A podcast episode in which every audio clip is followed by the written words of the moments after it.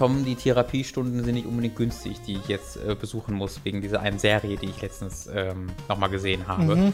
Welche Serie es sich handelt, das äh, findet ihr im Laufe dieses wunderbaren Podcasts noch heraus. ähm, aber die Effekte davon waren tragisch, muss ich Ja. zugestehen. Ähm, und ähm, sie halten mich aktuell davon ab, hier meine Arbeit richtig zu tun. Aber ihr könnt mir helfen, dass ich diese Therapiestunden möglichst schnell überwinden kann, indem ihr mir mehr Geld bezahlt. Funktioniert Therapie so? Ich glaube so. Auf Patreon, patreon.com könnt ihr uns direkt unterstützen. So wird uns der ganze Kram überhaupt ermöglicht. Deswegen könnt ihr den Podcast hören. Deswegen ähm, kann ich Destiny gerade testen. Ist das was Gutes? Nee, damit sollte man keine Werbung machen, ne? Nee. Mm, Wollen wir mit Kingdom Hearts Kingdom sagen? Hearts hat gespielt. äh, also der einzige Grund, warum wir hier so über die Videospiele reden können und warum wir unsere sehr subjektiven Meinungen so präsentieren können in Videos und im Podcast ist tatsächlich, weil ihr uns über Patreon ermöglicht. Dafür nochmal ein fettes, fettes, fettes Danke. Ähm, falls ihr das noch nicht wisst, klickt einfach mal auf den Link, unterstützt äh, Hooked ähm, beim, in der Beschreibung, falls ihr auf YouTube seht. Ansonsten guckt doch mal auf hookedmagazin.de. Da gibt es oben einen Unterstützt uns-Button ähm, wo ihr auf, auf, auch zu unserer Patreon-Kampagne kommt. Und dann könnt ihr ja mal selbst entscheiden, ob euch das was wert ist. Vielen, vielen, vielen, vielen Dank an euch. Ihr seid gute Leute. Ja, vielen Dank. Diese fucking Serie, Mann.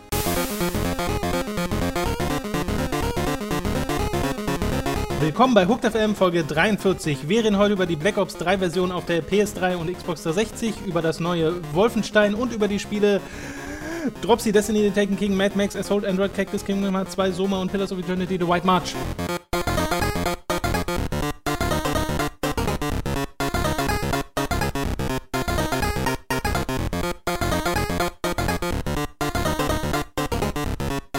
Wir haben diese Woche unzählige Spiele, die wir besprechen möchten. Es sind sieben Stück. Ist das nicht unzählig? Ich habe Ja, gelogen. War direkt an, mit einer Lüge angefangen. Ja. Ich hätte es nicht zählen können, weil ich schlechte Mathe bin. So, wir wollen aber erstmal mit zwei News anfangen, äh, die durchaus beredenswert sind. Die eine ist, Call of Duty Black Ops 3 wird auf der PS3 und auf der Xbox 360 leicht anders erscheinen, nämlich ohne Kampagne. Denn Activision haben gesagt, die Kampagne ist, ich zitiere, zu ambitioniert für die alten Konsolen, wird deswegen rausgelassen. Stattdessen bekommen dann PS3 und Xbox 360 Besitzer lediglich den Multiplayer-Modus und den Zombie-Modus, der dabei ist. Allerdings das auch ohne E-Sports-Features und ohne den Weapon Paint Shop. Wobei ich jetzt persönlich nicht weiß, was genau das ist. Naja, du Das kannst wird halt auf jeden Fall nicht drin sein. so ich schätze mal, es ist das, wonach es klingt. so in Vorzahl deine Waffen anmalen lassen und verkaufen Ja. und das kannst du nicht mehr. Genau, das geht dort nicht. Deine Dafür Waffen, sondern musst du erklären. bekommen Käufer von der PS3 und Xbox 360 Version Black Ops 1 als Download-Version. Das ist ein gutes Spiel. Heute auch noch. Altes. ja, ist ja nicht so, dass Call of Duty sich jetzt. Ja, das stimmt. also, ja, es ist schon auch heute noch ein gutes Spiel. Äh, ja, das ist, das ist etwas, was passiert und es wird 10 Dollar, äh, Schrägstrich 10 Euro weniger kosten. Ja, das ist so, finde ich, die größte, die interessanteste News dabei, so zu sehen, wie Activision, also das nicht für sich um jetzt wirklich ein Valued, aber sondern eher was, wie Act, was Activision glaubt, was dieser Modus für seine Fans wert ist. Also das merkt man total, dass dieser Singleplayer-Modus offensichtlich nicht wirklich Jetzt wird wahrscheinlich auch akkurat sein. Ja, die machen an. ja, also die, die raten ja nicht, äh, so, das ist jetzt wahrscheinlich so 50 Euro wert, sondern die werden ja, Ja. Studien gemacht haben und Ja. Befragungen und sowas und da bei denen rauskommen, nö, Sollte man zumindest auch annehmen. ohne, ja, ja bei, bei Activision bin ich mir da sehr sicher, ähm, und haben dann halt diese Entscheidung getroffen. Äh, Und das finde ich halt wahnsinnig interessant, dass da offensichtlich halt einfach bei der Fanbasis, die sie ansprechen, nicht so wirklich das Interesse Ja. es gibt. Ähm, Ich finde interessant, dass es aber scheinbar Ihrer Meinung nach immer noch genug Fans gibt oder diese Singleplayer-Kampagne genug Impact hat, dass man sie trotzdem machen muss für neue Spieler.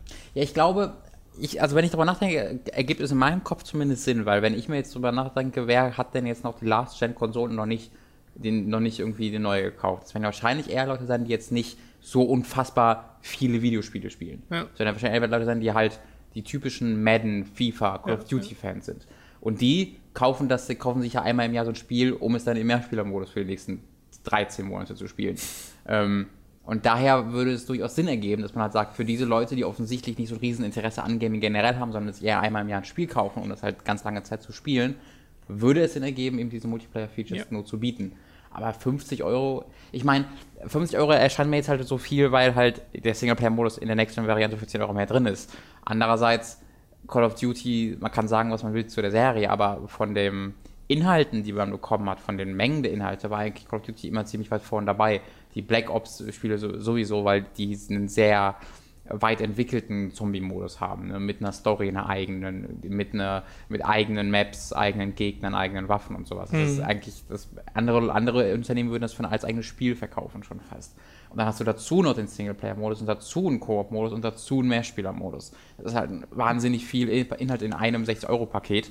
Von daher, diese zwei Sachen für 50 Euro zu verkaufen, ist wahrscheinlich immer noch im Vergleich mit anderen Spielen okay. Aber dadurch, dass du halt das gleiche Spiel mit diesem zusätzlichen Modus ja. für 60 Euro hast, erscheint es doch zu viel. Ja. Wobei ich ja schon fast froh bin, dass sie den Preis überhaupt gesenkt haben. Ja, nicht einfach das, nur gesagt haben, ja, ist nicht dabei. Ich, das, also ist auch so kurzfristig, das hätte wahrscheinlich so, sagen wir das oder lass mal einfach mal so im Kleingedruckten hinten. Aber wo ist eigentlich der Singleplayer? Äh, ja. Ich frage mich gerade, wie das für den Entwickler ist, weil das hat ja, oh, Binox, war das Binox, die es jetzt gemacht haben? Weiß ich haben? wirklich nicht. Ja, das ist dieser ganz, ich glaube, es war Binox, die die Spider-Man-Spiele gemacht haben. Immer. Okay. Einer ist seit 3000 und oder Heimon? Oder die zusammen? Wenn du jetzt ratest. Nee, ich meine, ich meine, es war Binox und Heimon zusammen sogar. Irgendwie sowas. Jedenfalls eines dieser äh, Studios, das mal Spiele entwickelte für Activision und jetzt der ja. Call of Duty Portmeister ist für Activision. Die machen das und ich stelle mir vor, dass das für dieses Studio nicht sehr gut ist, wenn das irgendwie zwei Jahre lang an so einem Port arbeitet oder ein Jahr und dann sagen muss, ne, geht nicht, kriegen wir nicht hin. Ja. Ähm, da da gab es wahrscheinlich einige Gespräche, ähm, was man natürlich dann in erster Linie Activision eigentlich vorwerfen muss, dass sie überhaupt jetzt immer noch versuchen, diese Dinger, die halt auf einer komplett neuen Engine laufen oder auf einer so weit weiterentwickelten Engine laufen, dass die immer noch auf die 360 supporten, das ja, scheint ein Link zu der Möglichkeit einfach dann zu sein an irgendeinem ist Punkt. mir ehrlich gesagt lieber, dass sie dann sagen, okay, entspricht nicht der Qualität das, was da entstanden ist, falls da überhaupt was entstanden ist schon, und dass man dann sagt, okay, wir lassen die Singleplayer, kann man ja einfach sein und machen ja. was am Preis und packen noch Call of Duty Black Ops 1 dazu, ja.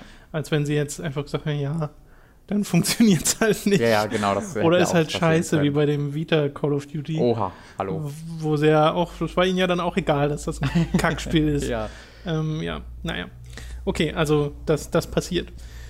Die zweite News, über die ich reden möchte mit dir, ist ein eine Neuankündigung quasi, die aus einem TV-Interview mit einem polnischen TV-Sender äh, entstanden ist, nämlich mit Alicia Bachleder-Kurus oder irgendwie spricht man, diesen, spricht man diesen Namen bestimmt. Der berühmte Bachleder-Kurus. Anders aus. Hallo Bach, das ist, die, ist das ist die Synchronsprecherin von Anja Oliver aus Wolfenstein The New Order.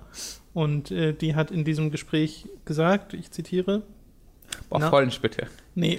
Oh. Now we're working on a second one and it will take roughly two years. Also hat quasi.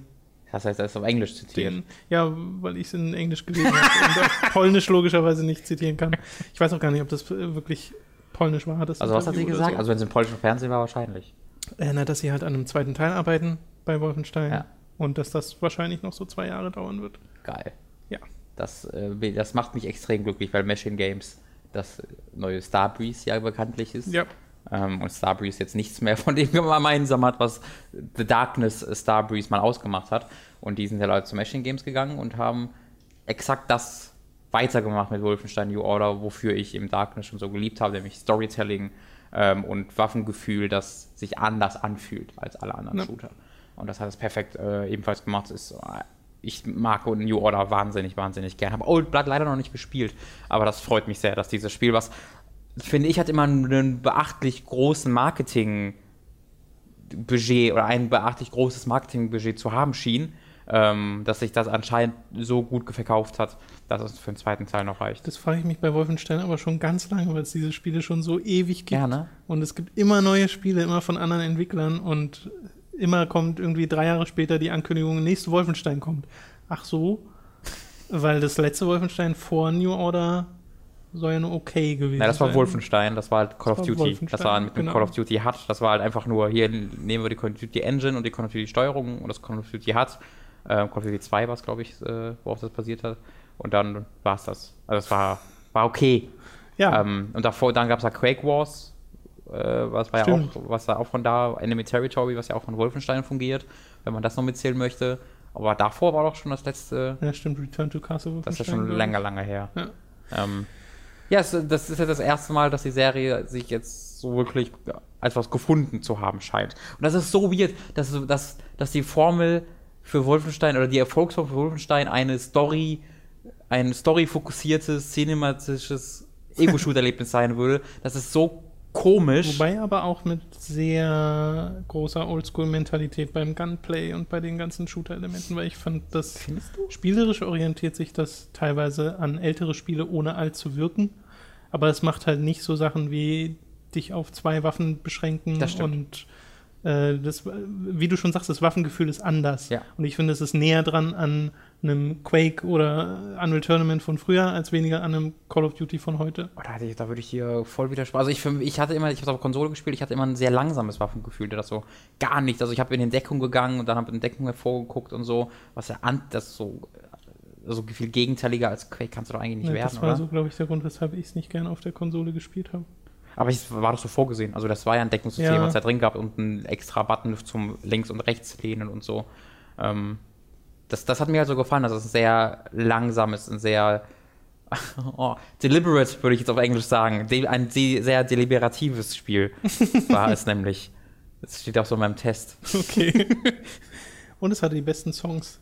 Es hatte großartige Songs, auch mal diese, ja, die englische Version davon und dann plötzlich diesen deutschen Songs zu hören, das ist Mond, so. Mond, ja, ja. Das ist so, da, da, da wurde so viel Liebe reingesteckt. Ich habe ja auch diese, äh, ach, ich weiß nicht, diese Collectors Edition davon, wo so Postkarten drin sind, äh, wo halt die Beatles äh, an dem Zebrastreifen langlaufen, aber halt Ja, ja, ja. ne, mit Nazi-Motiven stattdessen. Das, Naja, das war ja quasi das Album, was sie da, wo sie auch eine Story drum geschrieben haben, dass äh, quasi diese alternative Geschichte auch die. Beatles beinhaltet, die dann ja auch umbenannt wurden in irgendwas und ja, die Käfer, oder die nicht? Käfer, ja. Ich glaube, die Käfer.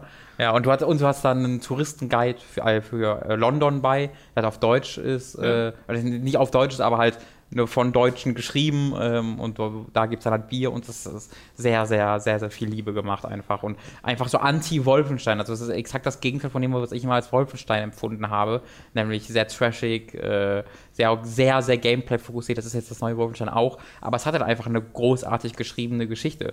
Es hat eine Liebesgeschichte da drin, die äh, zu den besser geschriebenen Liebesgeschichten in Videospielen gehört, finde Es ich. ist eigentlich absurd, dass sich dieses Spiel halbwegs ernst nimmt und dass das funktioniert. Aber wirklich, Eigentlich nicht funktionieren wirklich. Und sollte. es, es nimmt sich halt auf der einen Seite ernst und auf der anderen so gar nicht mit dem Bösewicht und so. Es ist so ja, übertrieben. und den finalen Levels. aber es, es irgendwie finde es das da genau die Balance, die es hätte finden Ja. oder finden musste. Das ist ganz, ganz beeindruckend. Also falls ihr noch nicht gespielt habt, ähm, holt das auf jeden Fall mal nach. Es lohnt sich.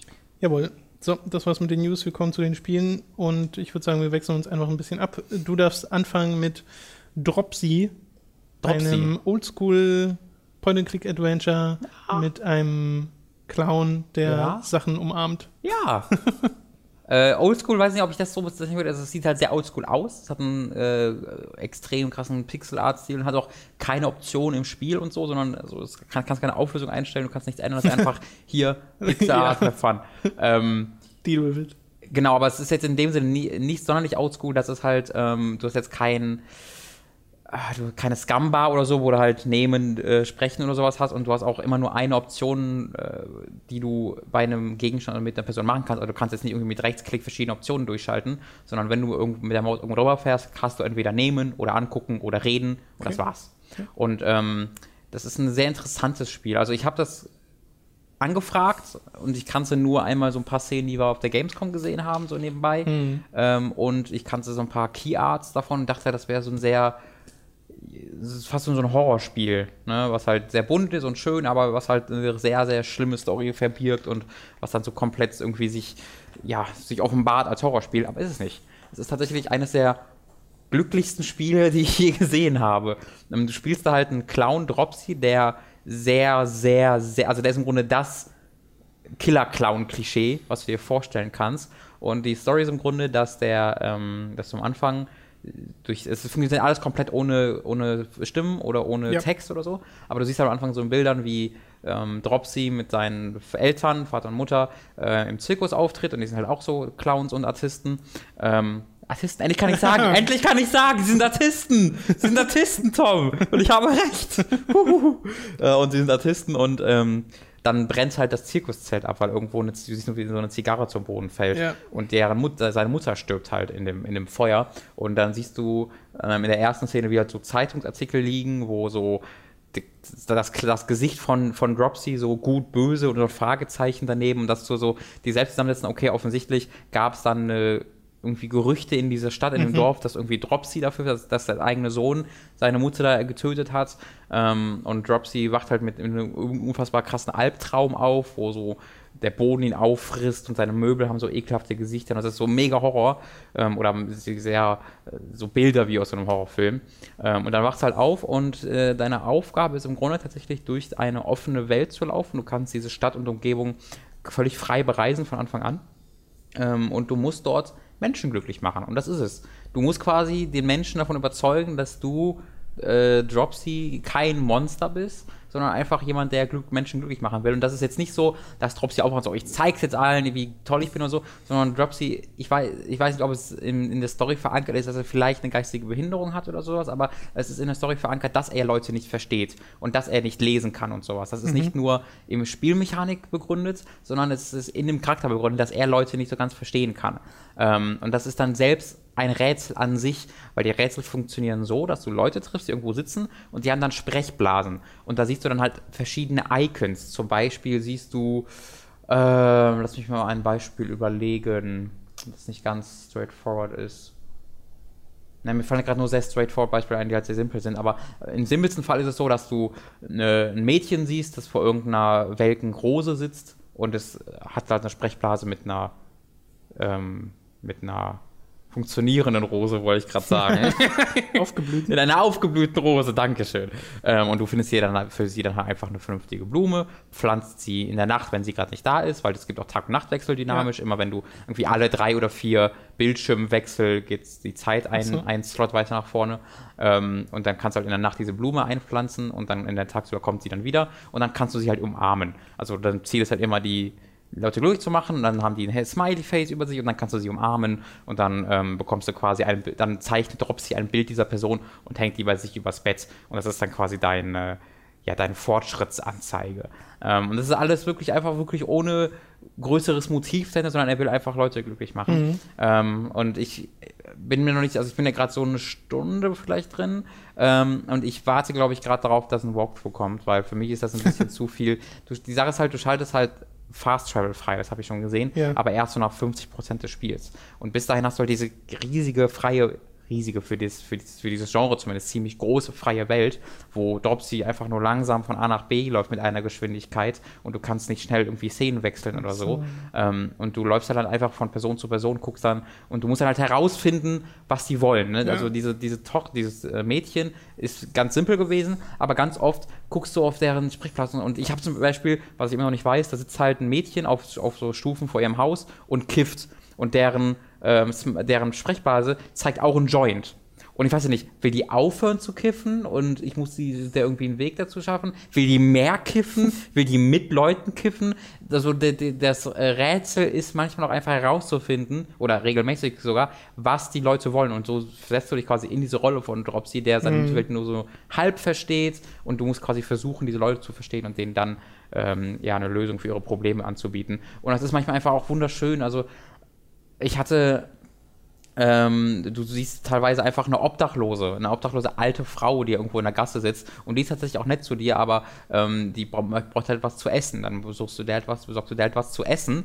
Ähm, und dann kannst du sie halt umarmen, alles ist gut. Aber dann will ich später nochmal dahin zurückzukommen in ihre Gasse, wo sie halt schläft. Und dann hat sie neben sich noch so mit ein paar Pappkartons noch so quasi ein Bett gebaut mit ne, und ein Bild von mir gemalt und über das Bett geklebt, sodass ich quasi da jetzt auch in der Stadt halt die Zeit äh, so. voran, weil manchmal halt nur Tag, manchmal nur nachts Ja. äh, bestimmte Gebäude betreten kannst. Aber das ist sowas Kleines, dass diese alte Ja, Frau dann ja, für ja. dich da so einen Schlafplatz gebaut hat, weil du nett zu ihr warst. War so, oh, das ist so schön. Und du hast halt wirklich Leute, die du findest, einen alten Mann, der am Grab seiner Frau trauert und du musst den dann so ein, ähm, ein Erinnerungsstück an seine Frau wiederbringen und sowas. Also das ist wirklich mh, so ein herzensgutes Spiel ähm, und so ein wunderschönes Spiel, weil diese, diese Grafikstil so perfekt ist und die Animationen so toll sind, hat einen ganz wunderbaren Soundtrack, ähm, dass ich ein bisschen schade finde, dass es so schwierig ist, da voranzukommen, weil es ab und zu einfach, okay, was ist jetzt optional, was ist äh, irgendwie, was muss ich machen, weil du musst nicht alle Leute glücklich machen, manche sind einfach Okay. optional. Aber herauszufinden, wohin du jetzt wirklich musst und mit wem du jetzt agieren musst, das finde ich, ich habe halt nicht so wahnsinnig viel Geduld dafür. Das habe ich Ja. schon öfter mal erzählt, dass ich fast immer Lösungen brauche für diese Spiele. Ähm, deswegen würde ich tatsächlich lieber diese Welt erkunden können, ohne diese sehr simplen Rätsel eigentlich. Ähm, aber deswegen, ich gucke halt einfach, also es gibt tatsächlich im Steam-Forum, hat der, das Spiel ist nämlich einfach manchmal auch ziemlich schwierig. Also selbst der Entwickler selbst hat schon so einen Tipps-Thread eröffnet, wo er für so Ah, bestimmte Rätsel, wo er immer Fragen bekommt, äh, Tipps halt gibt, die mir dann auch schon geholfen haben. Ähm, weil es war auch einmal so der Fall, ich musste einmal einen Charakter einfach so aus dem Nichts umarmen. Das war einfach so. Und ich habe immer selbst das so verstanden, dass Umarmen quasi mein, also du hast quasi einen Umarm-Button. Ja, ja. Und dass ich, Das aber in der Regel kannst du das halt erst machen, wenn du Leute glücklich gemacht hast. Ja. Vor, sonst vorher gehen die einfach weg oder drücken dich weg und dann ist Ach so. Traurig und das will man ja nicht sehen. ähm, aber diese Charakter, den musst du quasi umarmen und der lässt sich dann mit sich machen, aber äh, da passiert danach halt dann was. Und das Okay. war halt so eine Überraschung für mich, dass das überhaupt ging. Ähm, ja, aber ist Was lehrt dich das? Jeden und alles umarmen. okay. Nicht jetzt. Ah, ähm, ist ein sehr, sehr schönes Spiel. Kostet 9,90 Euro, irgendwas 10 Euro. Ähm, ist tatsächlich, kommt aus den Something Awful Forums. Ähm, also, das Okay. ist halt so ein riesiges Forum und die haben da quasi, ich glaube, es war 2004 irgendwie, war Dropsy so ein Jump'n'Run-Ding, so ein Fan-Ding von einer Person halt. Und dann hat der der Typ, der jetzt auch das Spiel gemacht hat, hat quasi genau in dem gleichen Pixel-Art-Stil ein Bild gepostet von Dropsy ähm, in dem Forum und dann haben quasi die Leute im Forum geschrieben, was der als nächstes machen soll. Und dann hat er sich irgendwo eine Antwort rausgesucht und dann die nächste Szene illustriert demnach. Die haben quasi so ein Adventure, so. Choose Your Own Adventure Game in dem Forum gebaut. Ähm, und daraus wiederum ist dann halt Dropsy entstanden, was ein cool. Kickstarter war Ja. äh, und da 25.000 eingenommen hat. Das ist eine super tolle Geschichte. Ähm, wirklich, weil diese, dieses Spiel erzählt so diese, die Geschichte von Zusammenhalt und Mhm. halt, um Leute glücklich zu machen. Und dahinter steht halt diese Entwicklungsgeschichte von Leuten, die sich in einem Forum getroffen haben und dann darüber zusammen diese Idee gecrowdsourced haben. Ist eine, ist eine wahnsinnig schöne Geschichte. Ich finde äh, sehr schön bei diesem Spiel, dass es sich halt diesen Clown-Trope nimmt im Mhm. Endeffekt, weil Clowns sind in äh, Popkultur in letzter Zeit fast immer Horror Ja. gestalten. Also Ja. wirklich fast immer. Ich meine, wir haben dieses Bild gesehen, wir haben Dropsy gesehen, wie es lief auf irgendwelchen äh, Stationen auf der Gamescom oder sowas und haben sofort gedacht, was ist denn das für ein Horrorspiel? Ja, ich dachte, weil für Erwachsene so ein, äh, vielleicht jetzt nicht Horror, aber so ein verstörendes Ding halt. Genau, Ja. dass es halt sowas ist und finde ich irgendwie lustig, dass es das Gegenteil davon ist, Ja, sondern so. Dropsy als so naiven und netten Kerl da charakterisiert. Wobei ich gehört habe, äh, ohne zu wissen, äh, was genau passiert, dass das Ende ganz schön, ganz schön what Ja, das habe ich auch schon öfter jetzt gelesen. äh, hier, also vielleicht ist das noch ein Horrorspiel, ich weiß es nicht. ähm,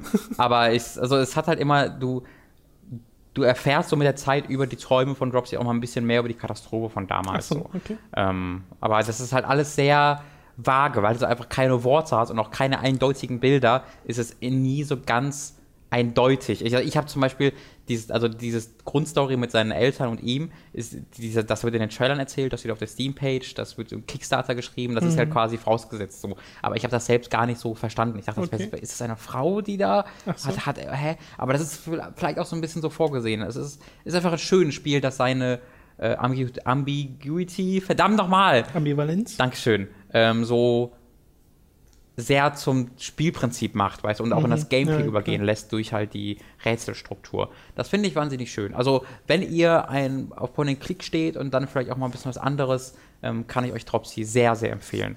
das Ähm, klingt auch wenn es ziemlich schwierig und frustrierend sein kann. Ja. Ja. Okay.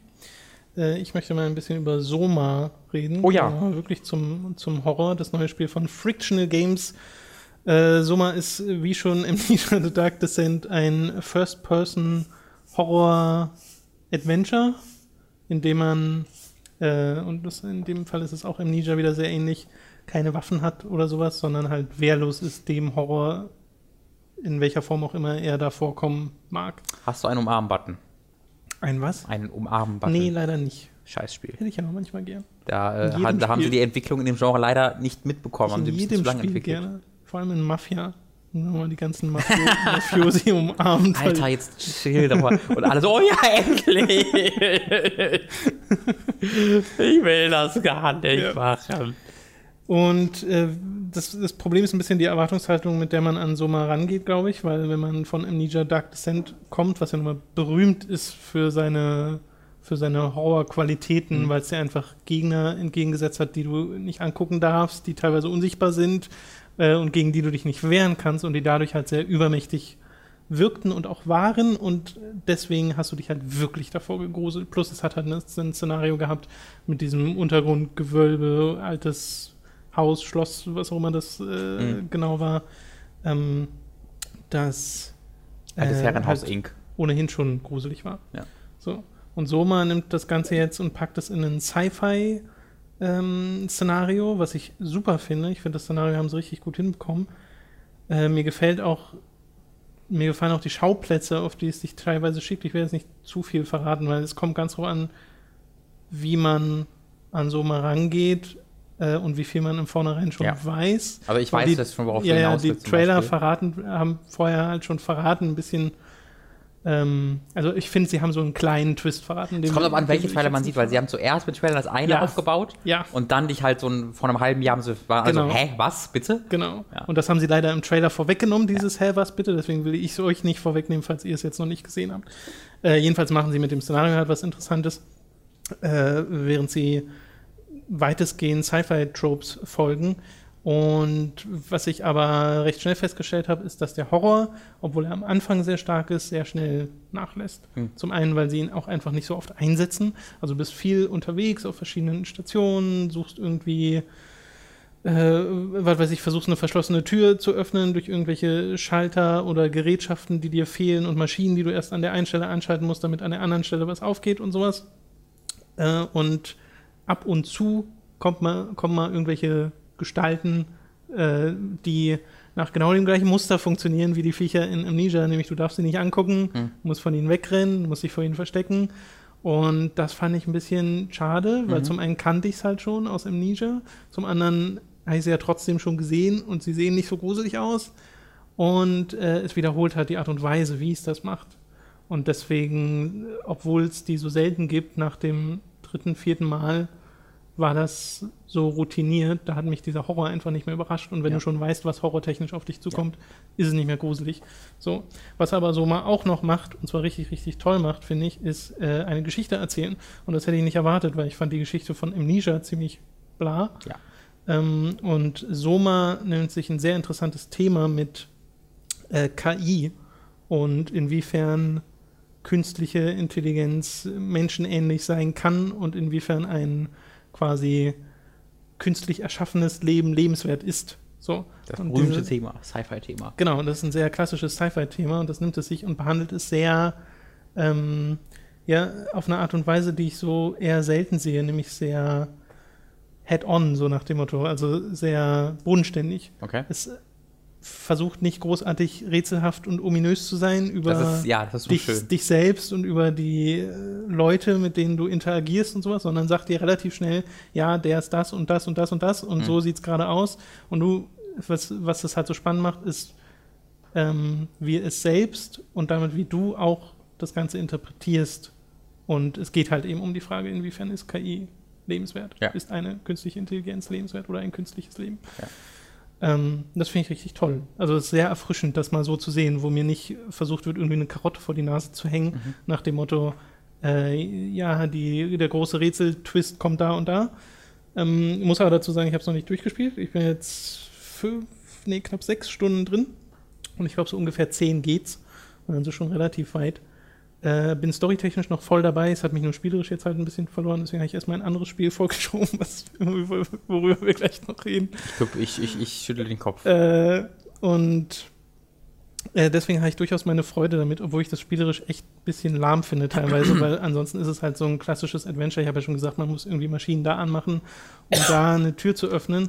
Und oft hast du halt so das Ziel, okay, du musst jetzt zu dieser Station, du kommst zu der Tür an der Station, die Tür ist verschlossen. Hm. Du suchst das Teil, mit dem du die Tür aufmachen kannst. Das Teil ist woanders, als du gedacht hast. Du gehst du dahin, hast dann das Teil, gehst an diese Stelle zurück und machst die Tür wieder auf. Kommst du einen Schritt weiter und denkst, okay, jetzt komme ich endlich zu der, der Station, zu der ich muss. Hm. Dann kommt da drin wieder irgendwas, was dich so aufhält. Also sie, sie werfen dir ständig so Steine in den Weg. Ja. Und das ist halt vom reinen Spielfluss oder von der Dynamik nicht sonderlich spannend, weil du weißt, dass du, wenn du in äh, so wie bei, musst dir vorstellen, bei Dead Space gibt es doch diese Trams, die dich von Station zu Station und sowas gibt es in der Welt auch. Und das erste Mal, indem du in eine Tram steigst, denkst du dir, na, das Ding wird wahrscheinlich heiler an der anderen Stelle ankommen. Ja, es kommt natürlich nicht heiler an der anderen Stelle an, sondern also es überrascht dich einfach nicht. Es, Okay. es, es spielt sehr wenig mit den Erwartungen in dieser Hinsicht, obwohl es storytechnisch so schöne Sachen macht. Und das halt ein bisschen schade. Ich, also spielerisch hat mich das nie überrascht. Aber, ich fand die ähm, ersten zwei Stunden, da war ich so richtig gepackt dabei, weil ich halt auch immer was Neues entdeckt habe, was Neues gesehen habe. Da hat es mich auch optisch, äh, hat's mir auch optisch noch sehr gut gefallen, obwohl es technisch nicht so auf einem krassen Niveau Okay. ist. Ähm, aber das hat sich halt leider sehr verlaufen und dann war ich nur noch bei der Story dabei, aber der ganze Rest, der wurde so ein bisschen, der floss so vor sich hin. Macht das denn jetzt, also ist der Story der Horrorfokus geringer als auch bei Amnesia oder ist er einfach Ja. nicht mehr so gut? Er ist geringer. Okay. Ich glaube, er ist nur nicht mehr so gut, weil ich halt Amnesia schon kenne. Also wenn ihr jetzt Amnesia nicht gespielt habt äh, und generell keine Horrorspiele in den letzten Jahren, dann werdet ihr euch da auch fürchten. Ja. Und war ja bei mir auch so in den ersten paar Stunden, fand ich das ja auch noch sehr intensiv. Aber es verliert sich halt leider. Ist halt eher dann wohl eher atmosphärisch als. Genau, es ist sehr Ja. atmosphärisch. Ähm, also ich, ich glaube, das ist die. Das könnte die einzige richtige Herangehensweise gewesen sein. Natürlich, wenn sie dann trotzdem noch Horror haben und der nicht so gut ist, Mhm. wie der vorher war, das ist dann natürlich nicht cool. Aber jetzt mit ge- generell darauf bezogen, dass die nicht mehr so einen großen Fokus darauf gelegt haben. Ähm, weil deren Spiel hat halt das, die Horrorspiele der letzten zwei, drei Jahre komplett Ja. ähm, gezeichnet. Also die, Ja. das gesamte Genre wurde fast komplett nach Amnesia-Vorbild aufgebaut. Das ist halt leider so. Ähm, die, die funktionieren alle nach dem gleichen Muster jetzt und sie haben diese Formel genommen und sowas von totgeritten, ähm, dass du eigentlich selbst, also deswegen bin ich sehr froh, dass sie das, ich, ich, ich finde es schade, dass sie es offensichtlich immer noch an manchen Stellen versucht Ja. haben, aber ich bin sehr froh darüber, dass sie insgesamt einen anderen Fokus gesetzt haben, weil ich glaube, egal wie gut es gewesen wäre, wenn sie jetzt wieder das gemacht hätten, dann, wär, dann weiß ich von mir, dass ich da mega gelangweilt von werden wäre. Das war für mich ja auch ein großes Problem bei Alien. Ähm, Equi- Ja. äh, Isolation, das war ja auch einfach nur Amnesia. Ähm, und deswegen bin ich froh, dass sie das anscheinend nicht mehr gemacht haben, aber ich hätte mir gewünscht, dass sie es komplett sein gelassen Ja, mir geht es da sehr ähnlich. Also ich habe mir auch beim Spielen gedacht, okay, ich wünschte, sie hätten die Horrorelemente noch weiter zurückgefahren, Mhm. das einfach noch seltener gemacht und dafür, wenn dann Horror da ist, was Neues machen. Ja. wo ich gar nicht mit rechne. Und ich habe lieber ein Spiel, das darf ruhig seine acht, neun Stunden lang sein, solange die Story das trägt, Ja. ähm, das mich dann nur dreimal erschreckt oder mir dreimal das Fürchten nährt, dafür dann aber so richtig. Hm. Erschreckt meine ich nicht. Erschrecken ist super einfach. Ähm, sondern dreimal so richtig krass Gruselatmosphäre aufbaut, als irgendwie zehnmal und die ersten zweimal ist es toll und danach Ja. denke ich mir so, okay. Es kann natürlich sein, dass in den drei Stunden oder was auch immer mir jetzt noch fehlt, spielzeittechnisch, dass da nochmal was großartig passiert. Das Ja. weiß ich jetzt einfach nicht. Aber ähm, zumindest das war so bisher meine Erfahrung. Ist durchaus ein sehr spielenswertes Spiel. Wie gesagt, ich finde die Story sehr toll und die Atmosphäre ist auch sehr gut. Aber man darf halt einfach nicht das nächste große Horror-Ding von den Amnesia-Machern Hm. erwarten, auch wenn sie es selbst ein bisschen so Ja, die. Werbekampagne war halt super cool. Ja. Also diese äh, äh, Live-Action-Dinger Ja. fand ich super cool.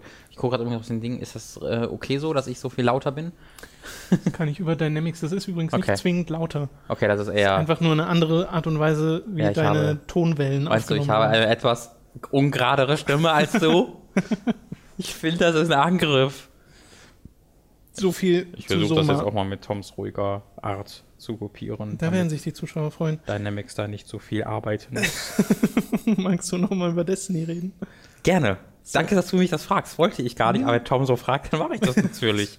Komisch, dass da noch mein Zettel stand. Ja, warum schreibst du es denn drauf? Ich habe Destiny noch ein bisschen gespielt. äh, ich wär, mach, arbeite gerade an einem äh, Video-Review dazu, ähm, das äh, dann die Woche kommt. Äh, ist, auch was, ist auch was fertig, deswegen werde ich jetzt nicht in unglaubliche Ausführlichkeit ausschweifen. Ähm, aber Destiny ist ein Videospiel, das ist letztes Jahr erschienen. Ähm, das 2010. es war 2011, als ich bei Giga angefangen habe. ähm, ich hatte, bin da jetzt, glaube ich, mit dem äh, Content äh, durch, den es da abseits von den äh, Raid noch gibt. Ähm, und ich bin jetzt, das sagt, glaube ich, schon sehr viel aus, man muss Lichtlevel, das ist wie gesagt das Item-Level quasi einfach nur von Destiny, man muss auf Lichtlevel 290 sein, um den Raid jetzt betreten zu können. Und ich bin 279.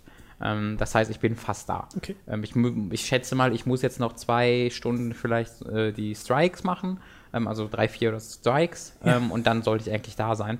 Ähm, bei Destiny Vanilla war es noch so, dass ich, äh, nachdem ich mit allem Content fertig war, Level 18 war und noch äh, 10 Lichtlevel vor mir hatte und noch 30 bis 40 Stunden spielen musste, um überhaupt in die Raids-Gefilde zu gelangen und zwar 30 Stunden den gleichen Content. Ähm, ich finde, das fasst die- die- das neue Destiny sehr gut zusammen, dass ich halt jetzt wirklich durch das Spielen des neuen Contents oder durch das ab und zu fahren natürlich auch Wiederholungen statt. Ne? Also ich mache natürlich in, diesen, in dieser Spielzeit sind auch mal Quests drin, wo ich einfach nur Patrouillen machen muss, um äh, und in den Patrouillen bestimmte Gegner spawnen und die muss ich killen. Also jetzt nicht äh, komplette äh, Story-Mission ganze Zeit gewesen, aber sie haben es komplett während dieser Zeit geschafft, dass ich irgendeine Art und Weise Aufgaben bekommen habe, die mich auch regelmäßig in bekannte Gebiete mit bekannten Gegnern ge geworfen haben, aber die trotzdem mit irgendeinem Twist mir ähm, mir, ja, mir, mir präsentiert haben. Ähm, das geht auch bis zu den Strikes, also diese heroische Strike-Playlist, die ich jetzt spiele. Ähm, da gibt es komischerweise nicht alle Strikes, die bisher erschienen sind. Also diese Playlist ist auch anscheinend noch immer relativ klein. Ich habe da einige Wiederholungen Okay. drin gehabt. Ähm, aber das wird wahrscheinlich darin begründet sein, dass sie jeden dieser Strikes halt nochmal neu entwickelt haben oder neu bearbeitet haben und halt eine Variation drin. Also ich habe jetzt auch schon zwei Strikes nacheinander, hatten die den gleichen Strike zweimal nacheinander, aber der hatte dann völlig verschiedene Gegner an verschiedenen Punkten, ähm, nur die Bosse waren natürlich gleich. Aber das ist halt ganz cool, dass du in einem, in dem einen Versuch sind es dann irgendwie die Fallen und in dem anderen Versuch sind es die Taken und in dem anderen Versuch sind es beide gleichzeitig, die aufeinander kämpfen und wie gesagt, manche Räume sind mal leer, mal voll. Ähm, das macht Spaß, so äh, da mal wieder neu herausgefordert zu werden.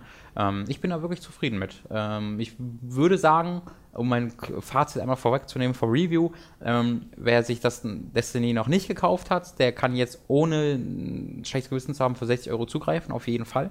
Der bekommt, ich schätze mal, ihr könnt so 20 bis 30 Stunden spielen, eher so 30, bis ihr den Content gesehen habt, den es gibt.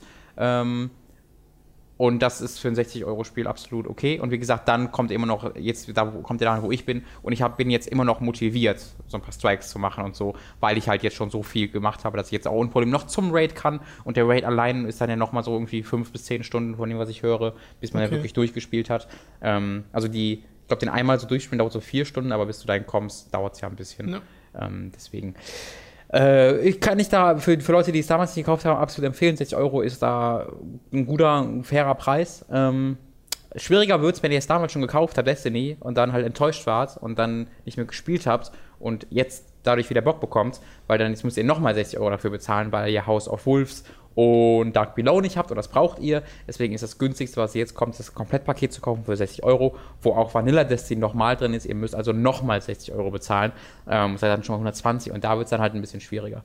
Ja, ähm, da Das verstehe ich auch einfach nicht. Also warum House of Wolves und Dings Dark Below ja, ist Voraussetzungen schwer zu begründen tatsächlich. Wirklich schwer zu begründen, weil ich habe ja mal äh, Destiny eingelegt, Ja. das Ursprungs Vanilla Destiny, mehr habe ich ja nicht.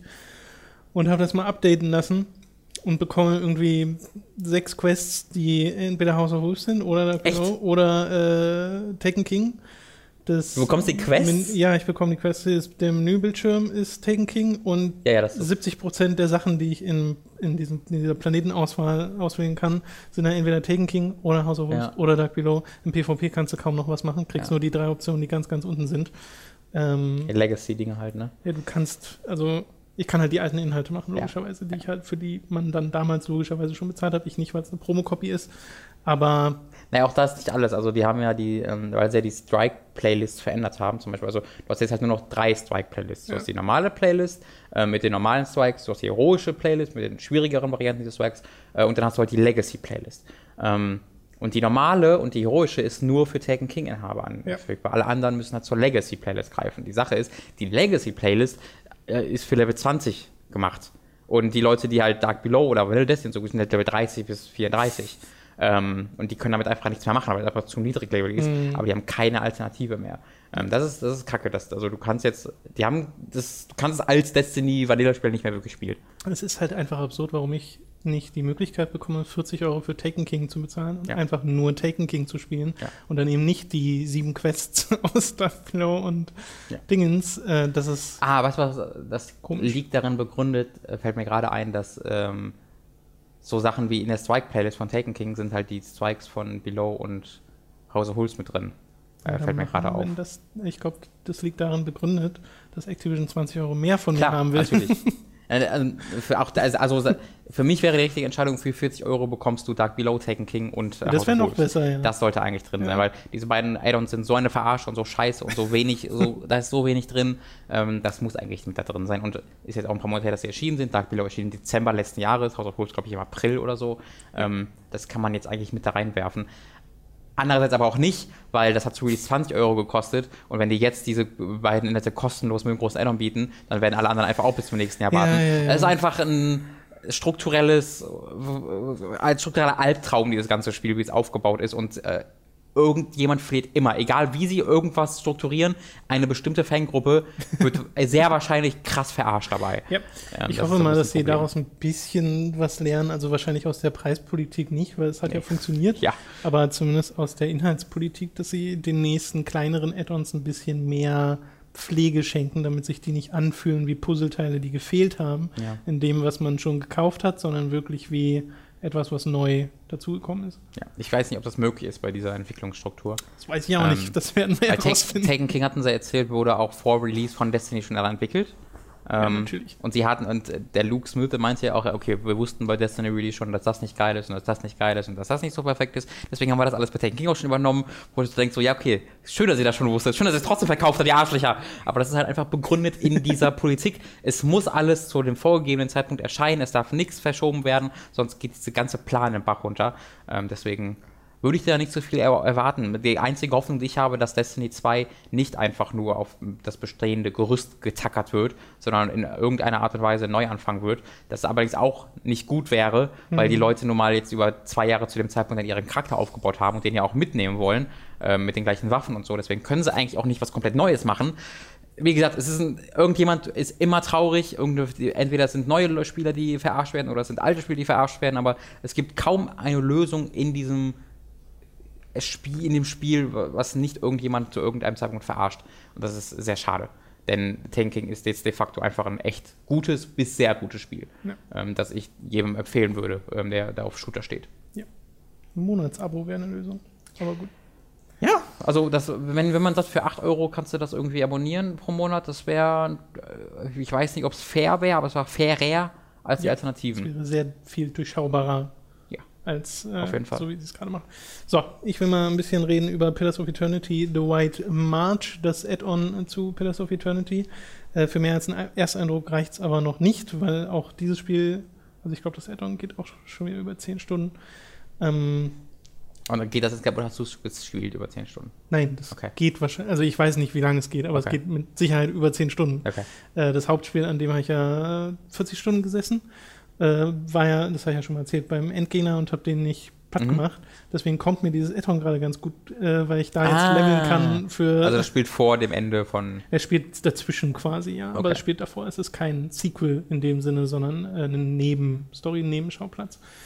Ähm, und der ist aber halt was anderes als diese grünen Wiesen, die du bisher bereist hast. Das ist halt so eine verschneite Berggegend. Okay und äh, fängt mit einer richtig coolen Intro-Sequenz an, wo es direkt ein bisschen Action gibt. Und ansonsten ist es halt jetzt äh, das, was ich erwartet habe, nämlich klassisches Pillars of Eternity Gameplay, mhm. nur noch mehr davon. Muss ich sagen, dass ich in Pillars of Eternity ja noch nicht mal annähernd alles gemacht habe. Ja. Es gibt ja noch so ein paar Orte, bei denen ich noch gar nicht war und wahrscheinlich noch so mindestens 20 Spielstunden, die für mich im Hauptspiel drin stecken, äh, die ich hätte spielen können. Äh, das hier fügt sich da sehr nahtlos ein. Also ich glaube, wenn ich das von Anfang an so gespielt hätte, hätte ich gar nicht gemerkt, dass das was anderes ist. Ja. Also natürlich schon, weil du sogar so ein Symbol kriegst im Hauptmenü, wo steht White March äh, aktiviert und so. Und das ist eine ganz andere Map, auf die du gehst.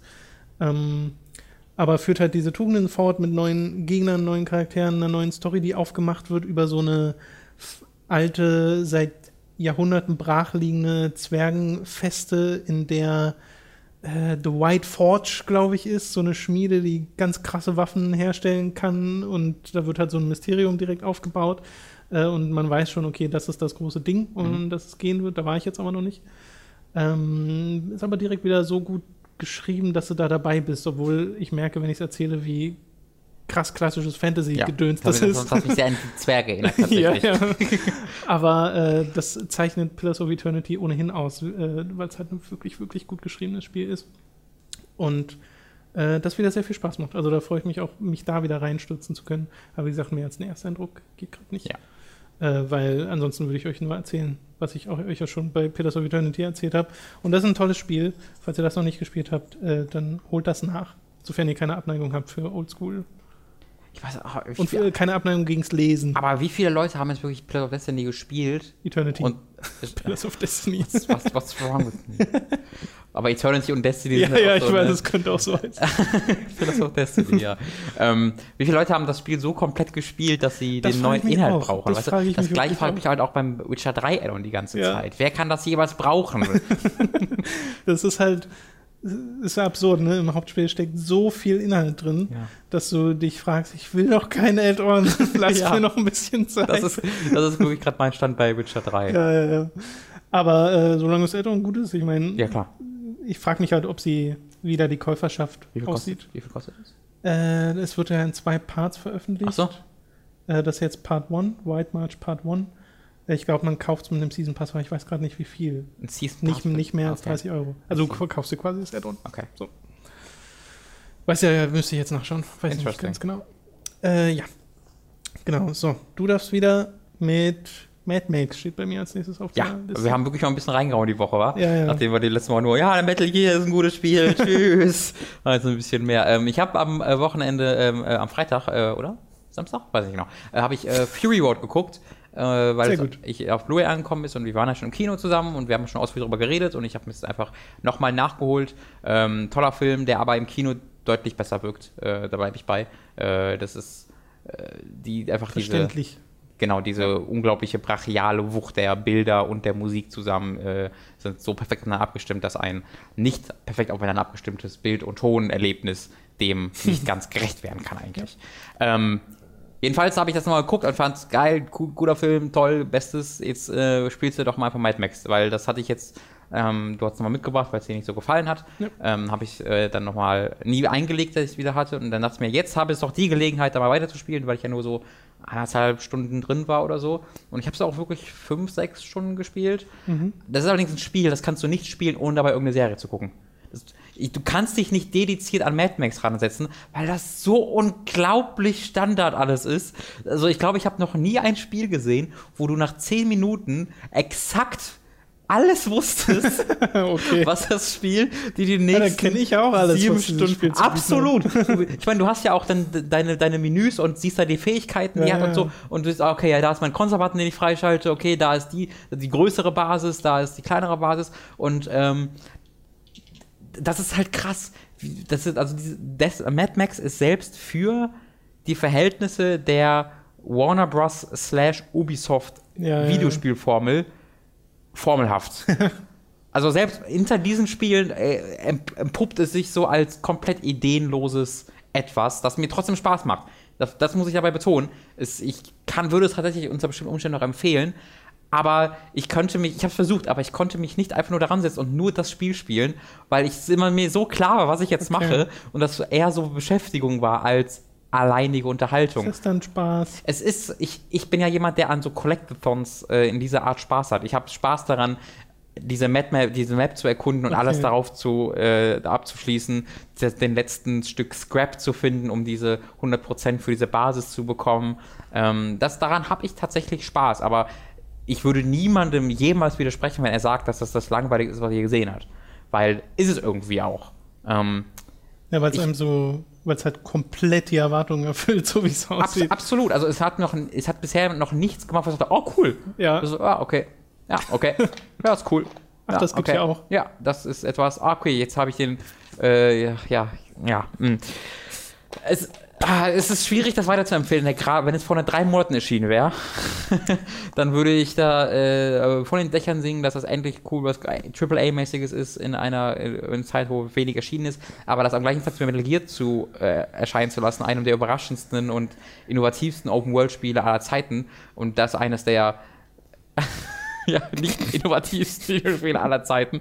Das ist so eine sehr, sehr, sehr, sehr dumme Idee gewesen.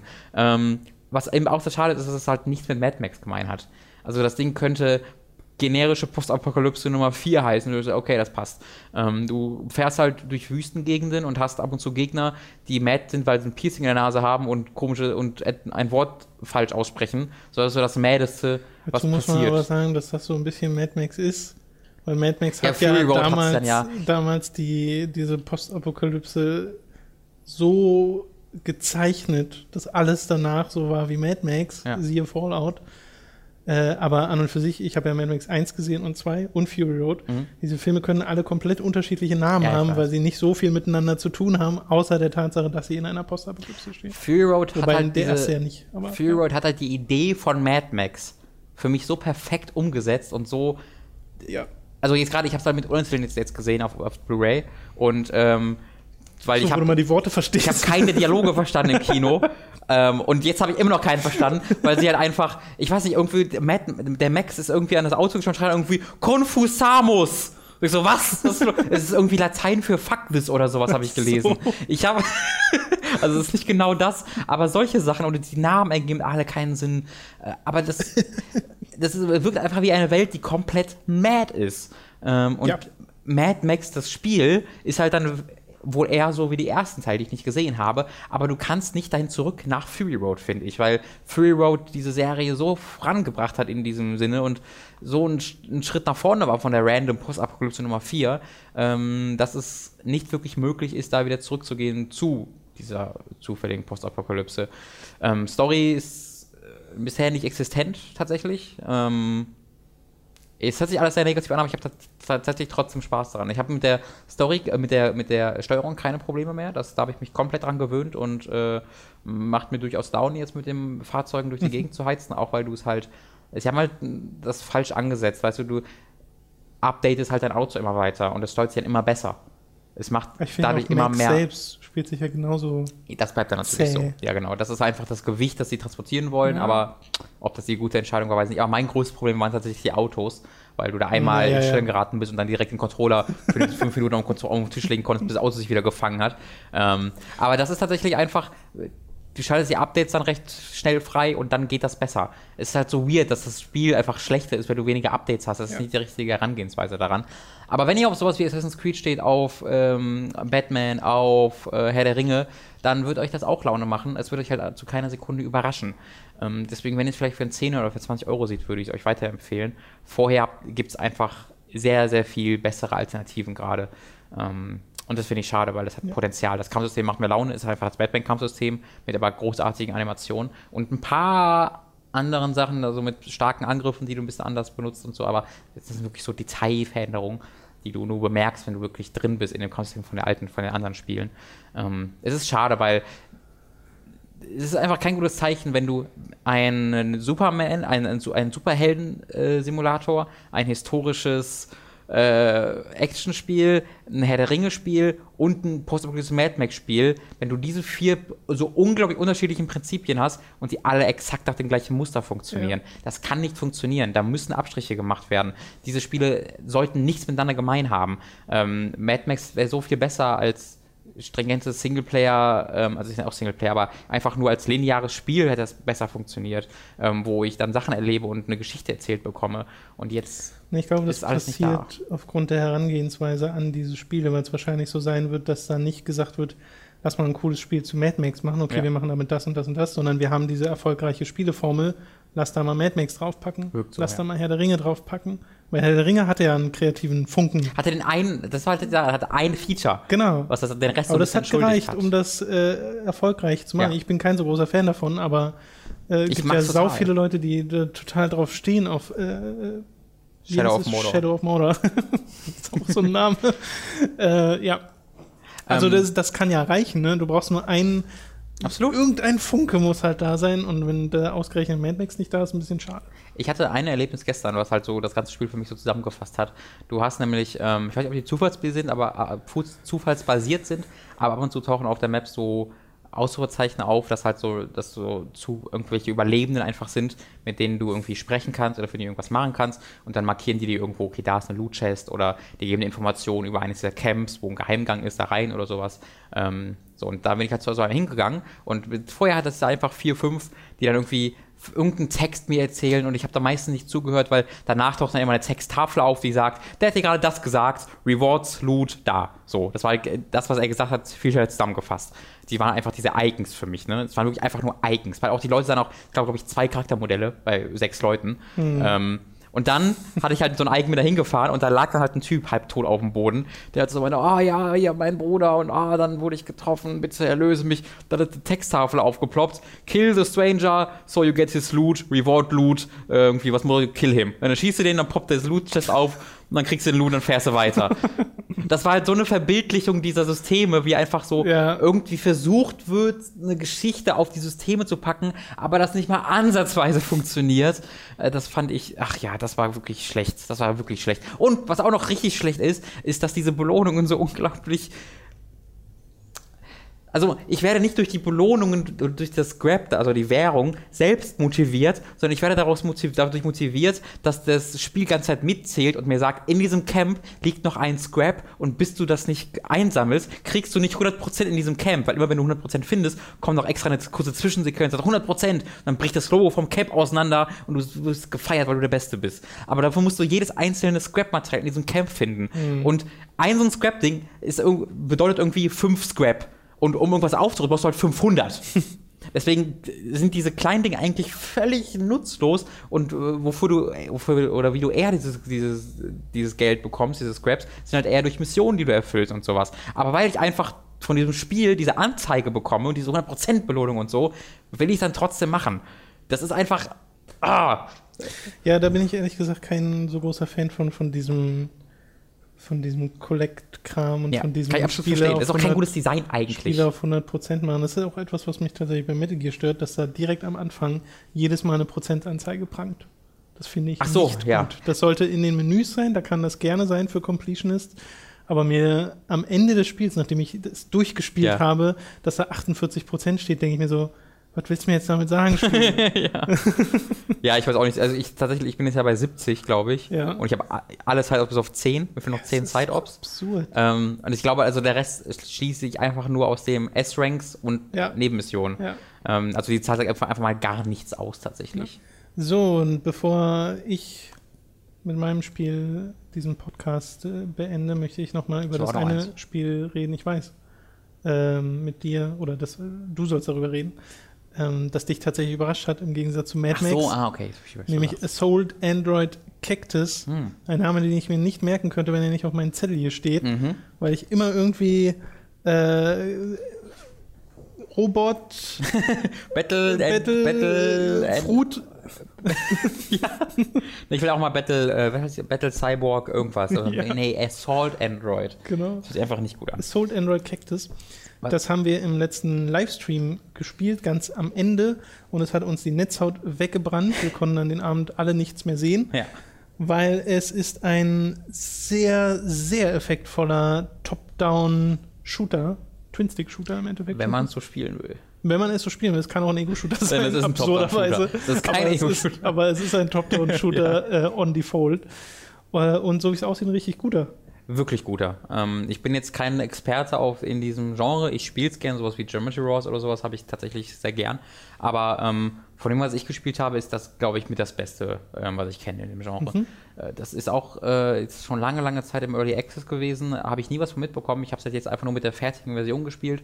Und ähm, die ist so polished. Also da, da, da hast du wirklich äh, das Gefühl, da wurde von, da hat, wurde am Anfang ein Plan aufgestellt, wir wollen diese Welten, wir wollen diese Gegner ähm, mit diesem Umfang und es wurde einfach von Anfang bis Ende darauf zugearbeitet und es wurde nicht noch irgendwie, okay, vielleicht können wir jetzt noch das machen. Nein, Ja. alles perfekt auf den Punkt, sodass eben Zeit dafür blieb, dann auch noch so Extras zu machen, wie einen optionalen Ego-Shooter-Modus, was halt einfach so absurd ist, dass es einfach nur gut ist.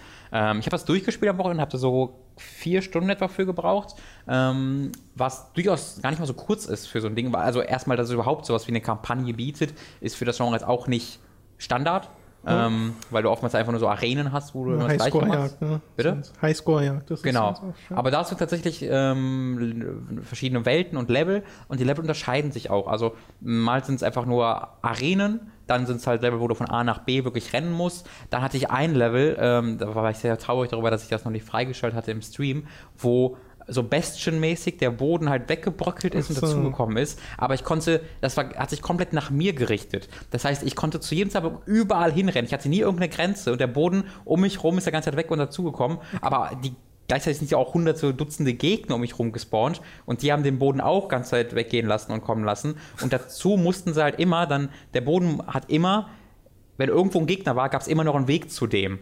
Also das Ach hat er so. auch noch im Kopf gehabt, dass nicht irgendwie ein Gegner auf einer Plattform stand und du keinen Weg mehr zu dem hattest. Und jedes Power-Up musste auch jederzeit erreichbar sein. Das heißt, du hattest dieser Boden, der sich komplett ganze Zeit, also du hast die Dutzend Gegner, die überall rumlaufen, dann tausend Kugeln, die durch die Gegend fliegen, der Boden, der überall weg und dazu kommt, dann siehst du irgendwie, okay, da ist noch ein Weg zum Power-Up-Rennen. Oh, das war eine großartige Stage. Okay. Ähm, Was ich mich halt frage, was so im Livestream ein bisschen problematisch war, weil wir halt Multiplayer gespielt haben, ist die Übersicht. ja, Ist das im Singleplayer ein bisschen. war nie ein Problem. Nee? Äh, nee, tatsächlich nicht. Okay. Das ist tats- äh, wirklich dem, äh, dem Koop-Modus geschuldet Ja. gewesen. Ähm, da machen sie eine gute Arbeit daraus, weil es eben sehr bunt ist. Äh, die schaffen es aber, dass deine Gegner immer sehr anders aussehen als du selbst. Okay. Also ich hatte wirklich tatsächlich, wenn, wenn ich jetzt drüber nachdenke, ich hatte nie das kein einziges Mal das Problem, dass ich nicht wusste, wo ich gerade bin. Ja. Ähm, das ist, glaube ich, ein sehr großes Ja, ist Kompliment. gut, ja. Die Bosse sind sehr, sehr unterschiedlich. Der Endboss ist großartig. Ähm, der, äh, nicht der Endboss, sondern der vorletzte Boss ist, glaube ich, mein Lieblingsboss. Ähm, und ich hab, bin tatsächlich motiviert, äh, Highscore-Jagd zu machen, ähm, weil ich tatsächlich noch eine Möglichkeit habe, in den Top 5 Ich wollte zu sagen. gelangen. Weil das Spiel haben noch nicht sehr viele Leute gekauft. Ähm, falls ihr also gerade mal 10 Euro übrig habt, das kostet, glaube ich, 11 gerade, Ja. ist für dieses, ah, für dieses Spiel wirklich ein absolutes Schnäppchen. Wenn ihr Ähm, Quinoa in den Highscore-Listen seht, den müsst ihr besiegen. ja, dann, äh, ja, macht's aber bitte nicht. Also also kaufen, aber nicht besiegen. Bitte. Aber nicht gut sein. Und es gibt äh, dann noch irgendwie neun verschiedene Charaktere, die sich alle sehr unterschiedlich äh, spielen, weil die Ja. wirklich unterschiedliche Waffen haben. Ähm, es ist auf dem, also es macht all das, was es machen will, macht es perfekt. Ich hätte jetzt, ich weiß nicht, ob mir irgendein Kritikpunkt in diesem Spiel einfällt.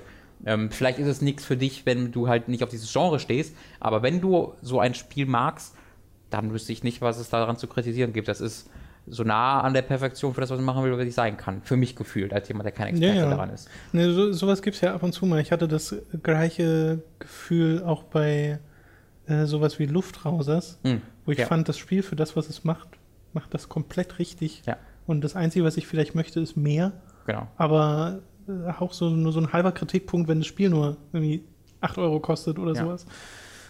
Ja, Also selbst das ist, selbst das ist da gar nicht so ein großes Problem, weil da halt so viel drin ist. es ist halt einfach sehr viel Content und dann noch Genau. diese ganzen Modifier. Ich meine, ich habe es ja jetzt auch beim Livestream ein bisschen spielen können und das hat mir auch sofort Spaß gemacht. Und Äh, du hast einen, du hast einen äh, Infinity-Modus natürlich, wo sich Ra Ja. der, der Raum, in dem du bist, konstant verändert und du verschiedene Layers durchschreitest. Es gibt einen Daily-Modus, wo ähm, es Was? ein Daily, also es quasi ist einer ist Infinity Drive, das andere ist Daily Drive. also und wie täglich. genau. Okay. Und im Daily Drive ähm, bist du quasi in der gleichen Umgebung wie im Infinity Drive, aber die Entwickler haben vorgegeben, wie sich der Raum verändert und welche Gegner spawnen. Okay. Ähm, und das, der verändert sich halt jeden Tag. Okay. Ähm, das ist also auch äh, Motivation, da jeden Tag mal reinzugucken. Ähm, wirklich, wenn ihr, wenn ihr einfach mal ein geiles Actionspiel wollt, kauft es euch. Das ist wirklich, wirklich toll. Sold Android Cactus Ganz genau. hat lokalen Koop. Mhm. Ist der auch online? Kann ich ja nicht sagen. Okay. Das weiß ich nicht. Aber auf Ich jeden Fall nicht. lokalen Koop. Ich, ich glaube, es hat keinen Online- Online-Modus. Okay. So, ich habe vor allem am letzten und an diesem Wochenende sehr, sehr, sehr, sehr, sehr viel Kingdom Hearts 2 gespielt. Habe ja im letzten Podcast schon mal äh, im Ansatz darüber geredet. Habe es heute Morgen beendet. Mich gestern Abend irgendwie um eins äh, so an das Finale rangespielt und wusste, okay, wenn ich jetzt noch einen Schritt weiter gehe, fängt quasi das Finale an. Äh, und Wusstest du das, weil du es wusstest oder hat das Spiel das ich stand vor so einem riesigen Ding, dass ich mir dachten konnte, okay, Okay. das wird wohl, da Okay. gehe ich jetzt mal nicht rein, denn Okay. sonst sitze ich hier bis um vier. Ja. Äh, und dann äh, habe ich das halt heute Morgen trotzdem noch gemacht, weil ich das jetzt gerne beenden wollte, um auch im Podcast drüber reden zu können. Äh, und bin sehr, sehr angetan von Kingdom Hearts 2. Es ist ein wirklich gutes Spiel. Äh, was mich somit am meisten überrascht hat, ist, wie sehr ich die Hauptcharaktere mag. Vor allem Sora als Hauptcharakter, dass das so ein sympathischer Dude ist, nachdem ich halt äh, von dieser Außenbetrachtung äh, immer dachte, Kingdom Hearts ist ab Teil 2 nur noch dieses Kutten und ja, so ein bisschen Emo-Glaber. Das gibt es, Mhm. aber es sind die Antagonisten in, in Ja. Kingdom Hearts 2. Und äh, Sora reagiert sehr ähnlich, wie ich reagieren würde, wenn man, äh, wenn ihnen einer davon gegenübersteht. Wenn man nämlich sagt, hör auf zu labern und Okay. mit dem kämpfen will und so. Und das ist halt äh, dann sehr, weiß nicht, damit kann man sich halt identifizieren. Ja. Und äh, das habe ich auch schon beim letzten Mal gesagt, das kann ich nur noch mal betonen, wie sehr mir dieses Trio aus Goofy, Donald und Sora gefällt und dass das so gut funktioniert und dass sich das Spiel da traut, albern zu sein und lustig zu sein. Äh, das ist halt wirklich schön und verstärkt dann halt diese äh, Freundschaftsmessage, die ist halt, die ja total simpel ist und sehr Disney, aber ähm, die finde ich hat hier besser funktioniert als in der Story von Kingdom Hearts 1. Vielleicht auch, weil die Charaktere jetzt schon ein bisschen Historie haben Mhm. und man sie halt einfach schon länger kennt durch äh, Kingdom Hearts 1.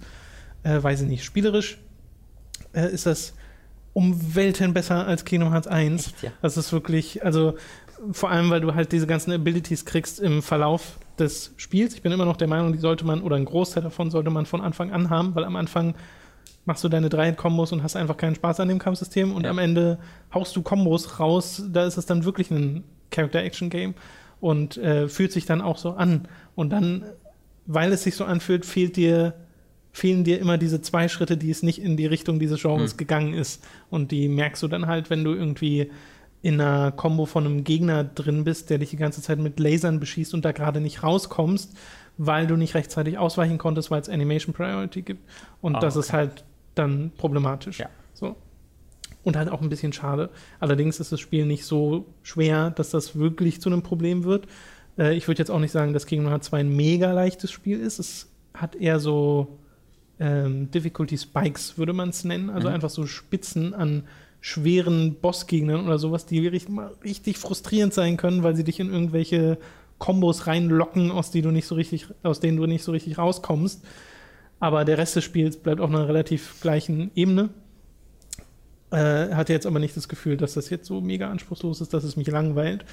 Ja, ich glaube, Äh, es kommt vor allen Dingen daher, dieses, äh, diese Einschätzung, weil es verglichen mit Kingdom 1 damals Ja, so Ja, ja. Also hier macht es halt wirklich Spaß, durch so heartless Massen sich zu kloppen und dann irgendwelche Limit Breaks loszulassen mit Goofy und Donald oder den Charakteren, denen du, äh, die du gerade als Begleiter hast aus den Disney-Welten, in die du gerade äh, gegangen bist. Das ist halt wirklich cool, weil es auch so mega viele davon gibt. Also es gibt so viele Abilities und Limit-Angriffe, die dann so toll animiert sind. Und dann gibt es noch Drive-Formen, das sind so quasi Soras. Also Mac-Form. Wird Mac, wird Sora zum Mac? naja, nee, aber er hat so spezielle Anzüge und dadurch spezielle Kräfte, die er nochmal zusätzlich bekommt. Davon gibt es, glaube ich, vier Stück. Was sein, dass es noch mehr gibt, weiß nicht, aber ich hatte vier am Ende. Äh, also halt mehr Systeme einfach in diesem, in diesem ganzen Kampfsystem, äh, die das ein bisschen komplexer machen. Und halt audiovisuell einfach top. Überhaupt dieses Spiel ist eines der hübschesten, muss eines der hübschesten PS2-Spiele gewesen sein, die es jemals gab. Ich habe es natürlich jetzt nicht auf der PS2 gesehen, sondern Ja. nur in der HD-Variante. Aber was da mit Gesichtsanimationen, mit Special Effects, mit Skyboxen teilweise abgeht, ist wirklich, wirklich, das kannst du ja heute noch so gut angucken, dieses Spiel. Ist, eines, ist einfach so, ach, so schön bunt und Das macht mich mal nicht heiß So- auf Kingdom Hearts 2, Tom. So hübsch an manchen Komm, Stellen. bitte auf. Sag mal, was schlecht ist. Äh, an anderen merkst du dann halt, dass die Inszenierung nicht so ganz So, da ist, wo sie, wo sie sein soll. Zum einen bei den Sachen, die es natürlich neu inszeniert, weil es ist halt ganz oft so dieses, das ist so richtig Square-typisch für damalige PS2-Spiele, dass sich Leute halt gegenüberstehen und die Kamera guckt immer über die Schulter oder von so, ja, oben ich auf sie drauf und sie unterhalten sich miteinander Ja. und viel mehr passiert nicht. Äh, und dann gibt es aber auch diese ganzen Szenen, die man aus den Filmen kennt. Also wenn du jetzt, ähm, was ist denn hier als Beispiel?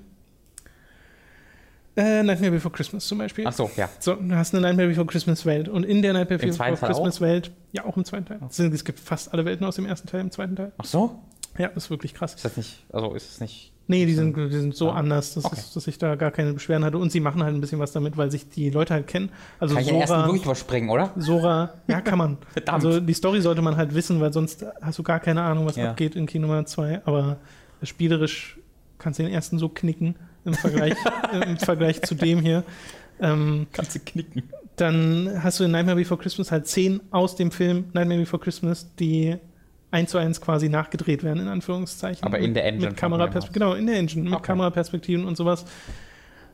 Aber sie sind halt nicht so ganz da, weil zum einen die Voice-Actor nicht immer die gleichen sind und zum anderen fehlt die Musik. Also Oh, sie haben okay. zwar immer bestimmte Stücke aus den Filmen drin, meistens in irgendeiner Art von Remix. In, Nightmare, in der Nightmare Before Christmas Welt läuft zum Beispiel die ganze Zeit äh, eine Akustikversion von This is Halloween, dem Intro-Track aus dem Film. Und das ist super. Klingt Okay. auch total toll. Aber mehr haben sie halt nicht. Also äh, das, das, dann fehlt dir einfach, wenn, wenn die Musik fehlt, geht so viel verloren von Ja. diesen Szenen. Und äh, wenn du halt äh, irgendwie so eine, so eine ikonische Sache hast, ich will jetzt ehrlich gesagt nicht so viele Welten spoilern, weil Ja, ich weiß, dass du es so. noch spielen willst. Aber wenn du halt irgendwelche ikonischen Szenen hast und du siehst gerade, okay, das wird versucht, eins zu eins nachzubauen und es ist still währenddessen, Okay. es wirkt halt einfach mega komisch. Also da fehlt dann, da fehlt dann einfach was. Da frage ich mich, warum sie das so machen. Ähm, Ich glaube, ich wollte mir vorher auch mal Nightmare Before Christmas angucken, wa? ist ein toller Film. Ist einer meiner Lieblingsfilme. Überhaupt. Ich nie gesehen. Ja, ich finde ihn großartig. Ja, und dann hast du halt ein paar Disney-Welten, meistens die, von denen ich die Filme toll finde, die halt so meine Lieblingswelten werden. Nightmare Before Christmas ist eine davon. Und auch Welten, die ich jetzt eher so ein bisschen lahm fand. Ähm, es gibt zum Die Beispiel. kannst du eine, gerne einer es sagen. gibt zum Beispiel eine Winnie, äh, Winnie Pooh-Welt. Ich finde halt Winnie Oh. Pooh total bla. Also sehr halt, nostalgisch. habe ich nie geguckt, deswegen Okay, habe ich gar keine Verbindung damit. Ist Tiger da? Tiger ist da. Äh, wobei sie die Winnie Pooh-Welt anders inszenieren als den Rest der Welten. Und das finde ich wiederum von der reinen Abwechslung her nicht schlecht. Oder es gibt eine Ariel die Meerjungfrau-Welt. Und Ariel die Meerjungfrau finde ich eigentlich ein schöner Film. Hm. Aber sie haben aus dieser Welt. Aus der Wasserwelt. Äh, und naja, ja, in Teil 1 war es eine Unterwasserwelt, in der Ja. du richtig Rätsel und Kämpfe und sowas hattest. Äh, und das war nicht so spannend. Äh, an die kann ich mich nämlich noch erinnern. Und in Teil 2 haben sie komplett die Kämpfe rausgenommen aus der Welt und haben eine Musical-Welt draus gemacht. Hallo? Es ist die einzige Welt, in der du tatsächlich so klassische Disney-Songs hast, die wo wirklich gesungen wird Okay. und so scheiße gesungen. Okay. Now we're ist- talking. Das ist so, also zum einen singen halt bei manchen Songs Sora und Donald und Goofy mit, was halt nicht so richtig funktioniert. Zum anderen haben sie halt auch eine neue Sängerin, also es sind einfach nicht die Original-Songs, die Okay. Originalaufnahmen. Und also die Sängerin singt eigentlich komplett okay, aber die Songs sind so schlecht abgemischt und teilweise so einfach nicht gut. Es sind einfach keine guten Songs und dann macht es halt ein Rhythmusspiel draus, also so Minispielmäßig. Ja. Und ich glaube, Square Enix wusste nicht, wie ein Rhythmusspiel funktioniert, weil normalerweise ist es ja so, du drückst im Rhythmus der Musik irgendwelche Knöpfe, So um, um halt diesen, dieses Gefühl zu Ja. kriegen, dass du die Musik quasi irgendwie beeinflusst. Und hier ist es so, die Musik läuft und random kommen, drehen sich so Kreise von X oder Dreieck Ah. und die musst du dann halt drücken. Die haben nichts mit dem Rhythmus zu tun. Also Oh Gott, oh Gott. absolut gar nichts. Das ist wirklich so mies, diese Atlantica nennt sich die. Okay. Äh, da- das, ist, da, das fand ich so ein bisschen lustig. Ja. Also ich fand wirklich, musste ein bisschen lachen, wie, wie mies das an dieser Stelle ist. Äh, aber andererseits hast du halt so viele andere Disney-Welten, die so schön umgesetzt sind und in denen du dann auch nicht immer nur die klassischen Kämpfe hast, sondern manchmal auch irgendwelche Minispiele, mal mehr und mal weniger gut, aber sie versuchen halt ständig Abwechslung reinzubringen. Äh, und da hast du dann halt die Welt von Aladdin, äh, Aladdin, die es auch schon im ersten Teil gab, wo du dann mal auf dem ähm, Teppich. Teppich rumfliegst. Und das hat dann total cool gemacht. Und äh, überhaupt auch beim Finale und bei manchen Bossgegnern, die könntest du heute genauso inszenieren. Wäre vollkommen in Ordnung, ist genauso bombastisch heute wie damals, dadurch, dass es halt ein sehr gutes HD-Remake ist. Ja. Läuft mega flüssig äh, und sieht top aus. Das Einzige, was ich hatte, ist, dass es manchmal, wenn ich ein Item aufgenommen habe oder irgendwie eine Form aktiviert habe im, im Kampf, ist so das Bild für eine Sekunde oder so Das stehen geblieben. PS3 Das ist, das ist die Blu-ray Ja. garantiert, dass er die Blu-ray so lesen Ja. muss, ähm, weil das Spiel installiert auch nicht vorher. Äh, da muss er einfach nachladen kurz. Äh, das ist das Einzige, was mich, mir technisch aufgefallen ist. Und ja, es ist ein Story-Gerüst, also damit ich mal ein bisschen was zu der Story sage und zu der ganzen Organization 13-Nummer. Also kenne mich jetzt ein bisschen aus. Ich könnte jetzt Namen an den Kopf werfen. Sehanort, Semnas, Xais und was weiß ich noch für Sachen, ganz viele Sachen mit Xena, ist Xena Ganz, dabei? ganz viele Sachen mit X. Xena, ist Xena dabei? Nee. Ist Xena kein Disney, verdammt? Und es hat, also Kingdom Hearts 2 versucht dich ja wirklich gerade am Anfang aktiv zu verwirren mit dem ganzen Kram, weil ja Sora und Ja. Donald und Goofy auch keine Ahnung davon haben und auch dahinter steigen wollen, was die überhaupt wollen, wer die überhaupt sind, was überhaupt dahinter steckt. Und zum Ende, gerade in den letzten Stunden, und dazu muss man auch sagen, diese ganze Organization 13 Hauptstory ist sehr auf Anfang und Ende verlagert. Okay. In der Mitte hast du viel von dem Disney-Kram, da kommt immer mal wieder tröpfchenweise was von der Hauptstory sozusagen, aber ansonsten fokussiert sich Star auf die einzelnen Disney-Geschichten. Äh, was ich aber in Ordnung finde, weil ich habe mich, glaube ich, keine einzige Minute so wirklich gelangweilt in dem Spiel und das ist somit das größte Lob, was man im Spiel machen kann. Ähm, das, ähm, was soll ich sagen? Genau, dass die Story, obwohl sie so verwirrend ist, am Ende trotzdem in meinem Kopf zumindest gerade einigermaßen zusammenpasst und Sinn macht, äh, hätte ich einfach nicht gedacht. Naja, du bist. Ich doch, das habe ich schon gewartet. Ich glaube, es wird erst später noch. Es, fehlen halt noch mega viele Spiele, die Genau, das, hab, das ist so, wie ich es mitbekommen habe, dass er mit den ganzen Spin-Offs und dann größerer Fokus auf die Hoodies und dann Zeitreisen oder sonst irgendwas. Ja, mal oder? gucken. Naja, es gibt halt einfach ähm, genau Spin-offs und Prequels, die sich ausschließlich auf Organization 13 zu beziehen scheinen. Na, da habe ich halt ein bisschen Kritik. Dann. Genau, da, da muss ich dann mal abwarten, was da passiert. Äh, was ich an Kingdom Hearts 2 auch sehr schön finde, ist, dass es einen ähm, Teil inmitten der Reihe ist, der den Bogen spannt zum nächsten Teil. Mhm. Äh, und zwar nicht zu Teil 3, sondern zu Birth by Sleep. Ähm, ohne zu wirken wie ein unabgeschlossenes Spiel. Ich kann der zweite Teil am Ende Mach den Weg zum Tease. Prequel. Es gibt äh, eine After-Credit-Szene Okay. und die an, an deren Ende steht die Schrift Birth by Sleep What? und noch etwas, was davor kommt, Krass. ähm, äh, wo sie halt wirklich dieses Prequel Meinst du, das wurde vielleicht für die Psychotic Collection gemacht? Also es gibt, äh, es kann sein, dass es für den Final Mix gemacht wurde, weil Ah, okay, das die, kann sehr es, gut es sein. gibt ja immer die Original-Releases von Ja. Kingdom Hearts und Kingdom Hearts 2 und dann gab es immer noch die Final Mix-Releases mit neuen Gegnern und neuen Ja. Szenen und sowas. Kann sein, dass es erst da kam, wo sie schon wussten, okay, wir machen hier Birth by Sleep und sowas. Ich weiß nicht, ob es im Original mit drin war, keine Ahnung. Und es gibt auch noch ein Secret Ending, wo du quasi die gleiche Szene siehst, nur erweitert oder Mhm. eine ähnliche Szene siehst und erweitert. Äh, das habe ich mir jetzt im Internet angeguckt, Alle weil Waffen finden. das ist Freischalten. Ich weiß gar nicht mehr, was man genau machen muss, aber es gibt so ganz viel Zeug in dem Spiel. Einfach so Puzzleteile, die man sammeln Ja. muss und Treasures, die man sammeln muss. Kannst wahrscheinlich auch 100 Stunden in Kingdom Hearts äh, 2 versenken. Bei mir waren es jetzt 31, glaube Ja. ich. Äh, was ja schon nicht schlecht ist. Äh, ja, aber ich bin da jetzt drin in der Geschichte und zwar auch so drin, dass ich durchaus wissen will, wie es weitergeht. Ich finde sie jetzt nicht so mega gut gerade, dass ich sagen muss, es ist eine der besten JRPG-Geschichten, die ich kenne. Aber sie ist halt, sie ist eine Geschichte mit Charakteren, die ich mag, mit einem, einer, einer, äh, mit Antagonisten, die äh, gut in Szene gesetzt sind äh, und die genau am Ende von Kingdom Hearts 2 noch genau ausreichend Mysterium haben, als dass man da noch mehr draus machen kann. Ja. Also wo man noch ein bisschen was reinschreiben kann, was sie ja mit Sicherheit auch gemacht haben. Äh, und die einfach funktioniert. Und das kannst du ja über ganz viele andere Spiele bei Square Enix nicht sagen, die nach 2005 erschienen Genau, das sind. ist so ein bisschen. Das, Ja. Kingdom Hearts 2 kommt ja auch noch aus der, in der Zeit, wo Square Enix. Das war so, so ziemlich genau zum in, Ende, dieser, in ja. dieser Phase. Genau, 2005 ist ja quasi das, wo sie schon an äh, Final Fantasy 13 gearbeitet oder angefangen haben zu arbeiten. aber zu dem Zeitpunkt hast du halt noch zu Enix geguckt, wenn du nach guten Geschichten gesucht hast. Weißt du, das war noch so, dafür waren sie noch bekannt. Und so Kingdom Hearts 2 war dann wohl eins der letzten und danach, also jetzt in den letzten zehn Jahren haben sie halt nur bearbeitet von, oh, oh Square Enix Ja, schreibt eine ja. Geschichte, lauf so schnell du kannst. Ja, ich Gucken, bin ob das dann ein Ende findet mit Kingdom Hearts 3. Oder sein Höhepunkt. Man wird sehen. Ja, ich bin jetzt jedenfalls sehr gespannt darauf. Ich werde jetzt als nächstes mir die Filmversion von 358 Over Two Days angucken, die auf dem 1.5er ähm, HD drauf war und dann Birth by Sleep spielen. Und auf Birth by Sleep bin ich sehr Und gespannt. Birth by Sleep war bei 2.5 dabei. Mhm. Okay. Als Aber was war das drittes bei 1.5?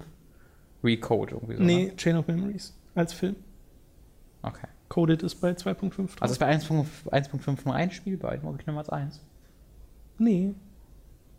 Chain of Memories war als Spiel bei. Als Spiel, okay. Ja. okay. Ich habe das Film gerade verstanden. Äh, ja, aber Birth by Sleep ist dann das nächste Was- Spiel. Und da habe ich halt bei vielen gelesen, die äh, beim letzten Mal in die Kommentare geschrieben haben, dass Birth by Sleep so mit ihr einer ihrer Lieblingsteile ist. Mhm. Äh, deswegen bin ich da durchaus gespannt drauf, weil äh, die Version, die ich jetzt quasi von Kingdom Hearts gespielt habe, von der Formel Kingdom Hearts, und das ist ja nun mal eine Formel, eine spielerische, Äh, die ist ja jetzt auch schon wieder zehn Jahre alt. Ja. Und dazwischen ist noch Birth by Sleep erschienen und Dream Drop Distance ist das letzte, glaube ich, was so spielerisch äh, erschienen ist. Da bin ich mal gespannt, ob sie da noch ein paar Fortschritte machen. Ja, Birth by Sleep ist halt ein PSP-Spiel, ne? Da weiß ich nicht, wie man das da erwarten kann. Mal gucken. Das muss man, glaube ich, immer im Kopf behalten. Ja, klar.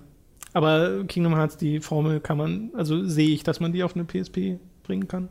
Ja, bei Birth by Sleep haben sie halt ihre, den Story-Fokus gemacht, da baust du halt diese Basis halt auf und das ist halt ganz cool, dass du da deine, das kenne äh, ich schon gar nicht. deine Basis aufbaust, genau, und das ist halt so einfach ein, auf einzelne Missionen ausgelegt. Frage ist halt, ob der dritte Teil, der eine Fortsetzung von Birth by Sleep ein bisschen sein soll, mit seiner offenen Welt und so, ob der dann auch die Geschichte wirklich gut präsentieren kann. Moment. Ich habe das Gefühl, du redest über eine andere Spielereihe. Nein, mach ich nicht! Das war alles Blödsinn, was ich gesagt habe. Ja, Ich weiß nichts über Sleep. okay. Alles klar. Ich habe noch was zu sagen. Ich kündige, fickt euch. Nein, äh, ich habe ähm, gerade gesagt, ich guck, man, guck, man muss Serien gucken, während man Mad Max spielt. Ähm, und ich war, in, ich war in, der, in der Findungsphase, weil du musst ja genau überlegen, was du dann guckst, weil du kannst dir keine wirklich geile Serie angucken, weil da willst du deine komplette Aufmerksamkeit ja schenken. Das ist nicht so, was man nebenbei laufen kann. Aber darf natürlich auch nicht ganz scheiße sein. Ähm, deswegen war ich auf dem Weg und ich hatte tatsächlich drei Serien zur Auswahl, die alle Stadien durchlaufen haben. Ich hatte zuerst Modern Family. Modern Family ist zu gut, um das einfach so nebenbei zu machen, weil da so viele visuelle Gags, Gags drin sind und Wortwitze drin sind. Wenn du da nicht richtig aufpasst, verpasst du die sehr schnell. Deswegen habe ich das versucht, jetzt sehr schon gemerkt, nee, das klappt so nicht, das kann ich nicht währenddessen gucken. Habe aufgehört. Dann habe ich Netflix durchschaut und dachte mir, so, Big Bang Theory, ne? Oh Gott. Habe ich ja damals geguckt, als was für 16, 17 Jahre oder was war, war 18, was war das lief? Die ersten zwei Staffeln kenne ich davon auch. Wann liefen drei? die denn, weißt du das? Bitte? Weißt du, wann die liefen auf ProSieben? Äh, nee, ich habe die nicht auf ProSieben geguckt. Okay. Ich habe die von Anfang an im O-Ton. Okay, ich habe die dann auf ProSieben gesehen. Da fand ich es dann auch ganz lustig. Aber dann habe ich jetzt nochmal, ich kenne glaube ich die ersten sechs Staffeln oder so. Und dann habe ich nochmal so eine sechs Staffel angemacht oder siebten, ich bin mir nicht ganz sicher. Und boah, das kann ich nicht gucken. Ey, das ist so schlecht. Das sind so schlechte Nichtwitze und so sch schlechte Sets und die immer gleichen Kameraien. Ich meine, das ist so schlecht, Tom.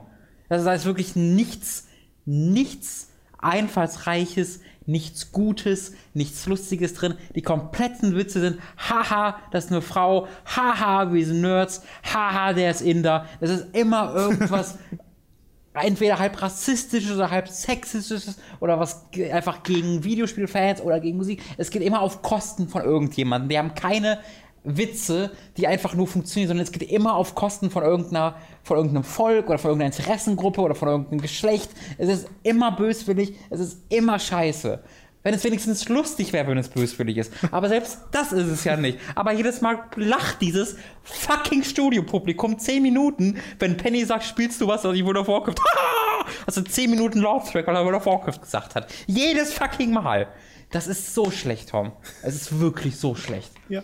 Also da habe ich wirklich keinerlei Verständnis für. Wer diese Serie gut findet, der hat einfach, der, da, da ist was falsch gelaufen im Kopf. Oh. Du bist falsch. Das kann man nicht gut finden, wenn man den Menschengeschmack ist. Das hat mich zu Hause mit Your Mother geführt. Oh Gott. Da habe ich, da habe ich ja äh, auch die ersten sechs Staffeln, glaube ich, gesehen und war auch ein, also ich hatte nie dieses, diese richtig krasse Antipathie dagegen im Kopf, aber war halt irgendwann gelangweilt davon. Nee, bei mir, also das ist ja meine Story mit Big Bang Theory und How I Met Your Mother, weil ich von beiden, glaube ich, so ungefähr die ersten drei Staffeln gesehen habe Hm. und in der dritten Staffel bei beiden mir gedacht habe, okay, dreht sich vollkommen im Kreis. Ja. Und dann habe ich aufgehört. Ich habe jetzt allerdings dann halt direkt danach mal How I Met Your Mother angemacht. Und das ist wirklich eine andere Liga als Big Bang Theory.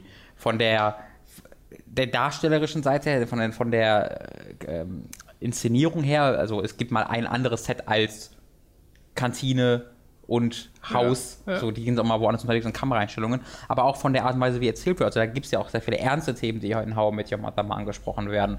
Und äh, tatsächliche Geschichten, die erzählt werden. Da sterben Charaktere mal und sowas. Ähm, das ist alles meilenweit von dem Kindergarten von Big Bang Theory weg, was sich wirklich einfach nur immer um den gleichen Kreis dreht. Und bei How I Met Your Mother ist halt das Problem, ne, äh, ey, die ist jetzt mit dem zusammen, die ist jetzt mit dem zusammen, also ist wieder mit dem ersten zusammen, ist Mhm. wieder mit dem dritten zusammen, ist wieder mit dem ersten zusammen. Das ist halt so ein Ding, was sich oft im Kreis dreht. Und da, deswegen habe ich damals auch aufgehört. Aber jetzt, wo ich irgendwie zwei Jahre Pause gemacht habe, ähm, habe ich mal weitergeguckt und wurde tatsächlich wunderbar unterhalten dadurch. Und das ist tatsächlich dann auch die perfekte Serie, um sie zu gucken, während man Mad Max spielt.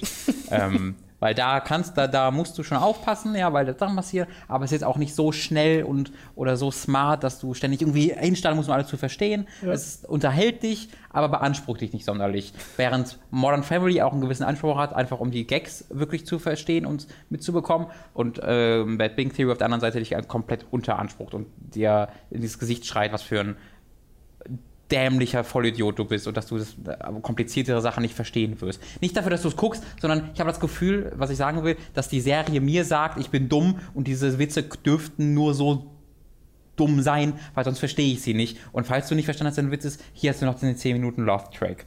Also ich habe jetzt wirklich eine un also die hatte ich vorher nicht, aber jetzt habe ich wirklich eine unfassbare Antipathie gegen Big Bang Theory aufgebaut. Ich habe vorher nicht gemocht, aber jetzt gerade verachte ich diese Serie wirklich dafür. Ich habe für sechs, sieben Folgen geguckt. Ich habe mich da wirklich ein bisschen durchgequält tatsächlich während Mad Max, aber irgendwann ging es einfach nicht mehr. Ich freue mich sehr auf die äh, Kommentare der Big Bang Theory Fans. Ja, mein Gott. Macht, macht euch ein Forum mit den Kingdom Hearts Fans ein auf und nee, doch nicht. Das ist Kingdom Hearts ist zu gut für Big Bang Theory. Macht euch ein Forum mit den Final Fantasy 13 Fans auf und heult euch gegenseitig zu. Mann, war das scheiße, Tom. Mann, war das schlecht. Wirklich. Tja, Hast du das länger nicht mehr gesehen oder? ich habe das schon wirklich lange Mach das mal. Mich würde interessieren, was will aber nicht. mir lag. Doch, ich, mich, mich würde es interessieren, wie deine, wie deine Sicht darauf ist. ja, Und vielleicht, gucken. äh, ich, ich weiß ja nicht, wie sehr das davon gefärbt wurde, dass ich halt das direkt nach Modern Family und nach How Met Your Mother geguckt habe. Ich dachte dazwischen. Dazwischen, genau, äh, nach, aber nach, ähm, Modern How Met Family. Your äh, nach ähm, Modern Family halt, Ja. was halt so unglaublich viel besser in allen Punkten ist. Modern Family ist wirklich smart. Also die, ey, die Witze, die diese Wortwitze, die da gemacht werden, bringen mich so hart zum. Also, das ist eine Serie, das ist echt selten bei Serien, dass ich einfach laut lache immer wieder. Ähm, es gab da ein, eine, eine Storyline in einer Folge mit Luke, was der 13-jährige Sohn ist von einer der Familien. Ähm, und äh, der Vater von Luke ist halt so voll der derpy, sympathische Typ, der immer Ja sagt und freundlich ist und halt ein bisschen peinlich auch, aber halt netter, netter Vater. Und der hat halt ist ein Magier gewesen immer und der will immer noch Magier werden und sowas. Und sein Sohn ist halt auch voll der krasse Magier. Aber der will kein Magier mehr sein. Und dann wird der Vater zum ersten Mal so voll, Alter, du wirst jetzt Magier. Und dann gibt es halt so einen übelsten Streit, so einen richtig klassischen Teenie-Streit, wo halt der so, ich will das nicht mehr, du machst das. Und dann so, oh, you are the worst. Und normalerweise drehen sich Leute so um, stürmen so aus dem Zimmer und der Luke wirft dann so eine Rauchbombe auf den Boden und ist dann verschwunden. So, oh, you're the best. Das kam so aus dem Nichts, weil er ja auch aufhören will mit Magie. Aber Ja, ah, ja. Pff, Das ist der weg. Da habe ich so gelacht. Das ist, sowas würdest du bei Big Bang Theory niemals bekommen. Okay. Ah. Ja, Modern Family kenne ja nur die ersten zwei Staffeln. Das fand ich aber auch sehr lustig. Ja, das, das hat jetzt die 40. Aber wirklich eine andere Liga als das, was bei Ja, die, da gibt es auch Big keine Bang Love Theory Tracks. ist halt auch äh, wirklich Fließband produziert, ne? Auf jeden Fall, aber das ist How I Met Your Mother auch und das schafft Ja, das es nicht in diese. Ach, ich habe halt wirklich bei Big Bang einfach das Gefühl, dass ich, dass es mich verachtet. dass, es, dass die Macher die Leute verachten, die es gucken. Es ist wirklich so. Okay. Nicht, nicht, weil, nicht, dass ich eine Art Scheiß machen, sondern dass sie einfach keinerlei Respekt davor haben und deswegen das rausrotzen und. Ach. Ja, gut. Platz, wie viel, was Platz 4 auf der Gigaliste oder sowas bestimmt, oder? Das war relativ weit oben auf der Gigaliste. Aber das ist halt bei, ich meine, Big Bang Theory ist ja mega erfolgreich. Ja, klar. Das ist halt massenkompatibel, nennt man sowas, glaube ich. Weißt du, was ich niemals verstehen werde? Und da, da weiß- das weiß ich nicht, was, was da los ist. Der Sheldon, der den Sheldon spielt, hat, glaube ich, fünf Emmys gewonnen für die Rolle schon. Der gewinnt jedes Jahr einen Emmy für die Rolle. Und ja, ich meine, das ist ein. äh, Also, der macht doch. Der hat eine Sache. Ich sage etwas und das ist eigentlich ganz normal für mich, aber alle anderen denken, was, ihr lacht, was ist los? Das, da ist nichts Ehrliches bei. Da ist keine Emotion bei. Da ist nichts bei. Okay. Mann, ey, das. Ach, Tom. Mach doch mal einen Robinverse. Ja, wenn ich es zeigen könnte, würde ich es machen. ja. Okay, das war's äh, für diese Woche. Ich werde mir nächste Woche Birth by Sleep anschauen. Ich weiß nicht, ob ich schon bis äh, schon am nächsten Montag drüber rede, weil ich weiß nicht, ob ich noch mal so krass durch den Kingdom Hearts durchpowere wie jetzt durch Teil 2. Aber Teil 2 war halt so ein bisschen das Ding, okay, bin ich interessiert an der Reihe oder bin ich nicht interessiert? Ja. Äh, und ja, ich bin interessiert. Also, das, das hat gut geklappt. Ähm, wie gespannt bist du auf Kingdom Hearts Chi Backcover? Da ich noch keine Ahnung habe, worum es da überhaupt geht. Um die Chi. Ja. Keine Ahnung. ich kenne keine G. Bist kein, bist kein Kingdom Hearts Experte. Das bin ich in der Tat nicht, nachdem ich ein Spiel durchgespielt habe. Von vielen. 358,5. Bis zum nächsten Mal.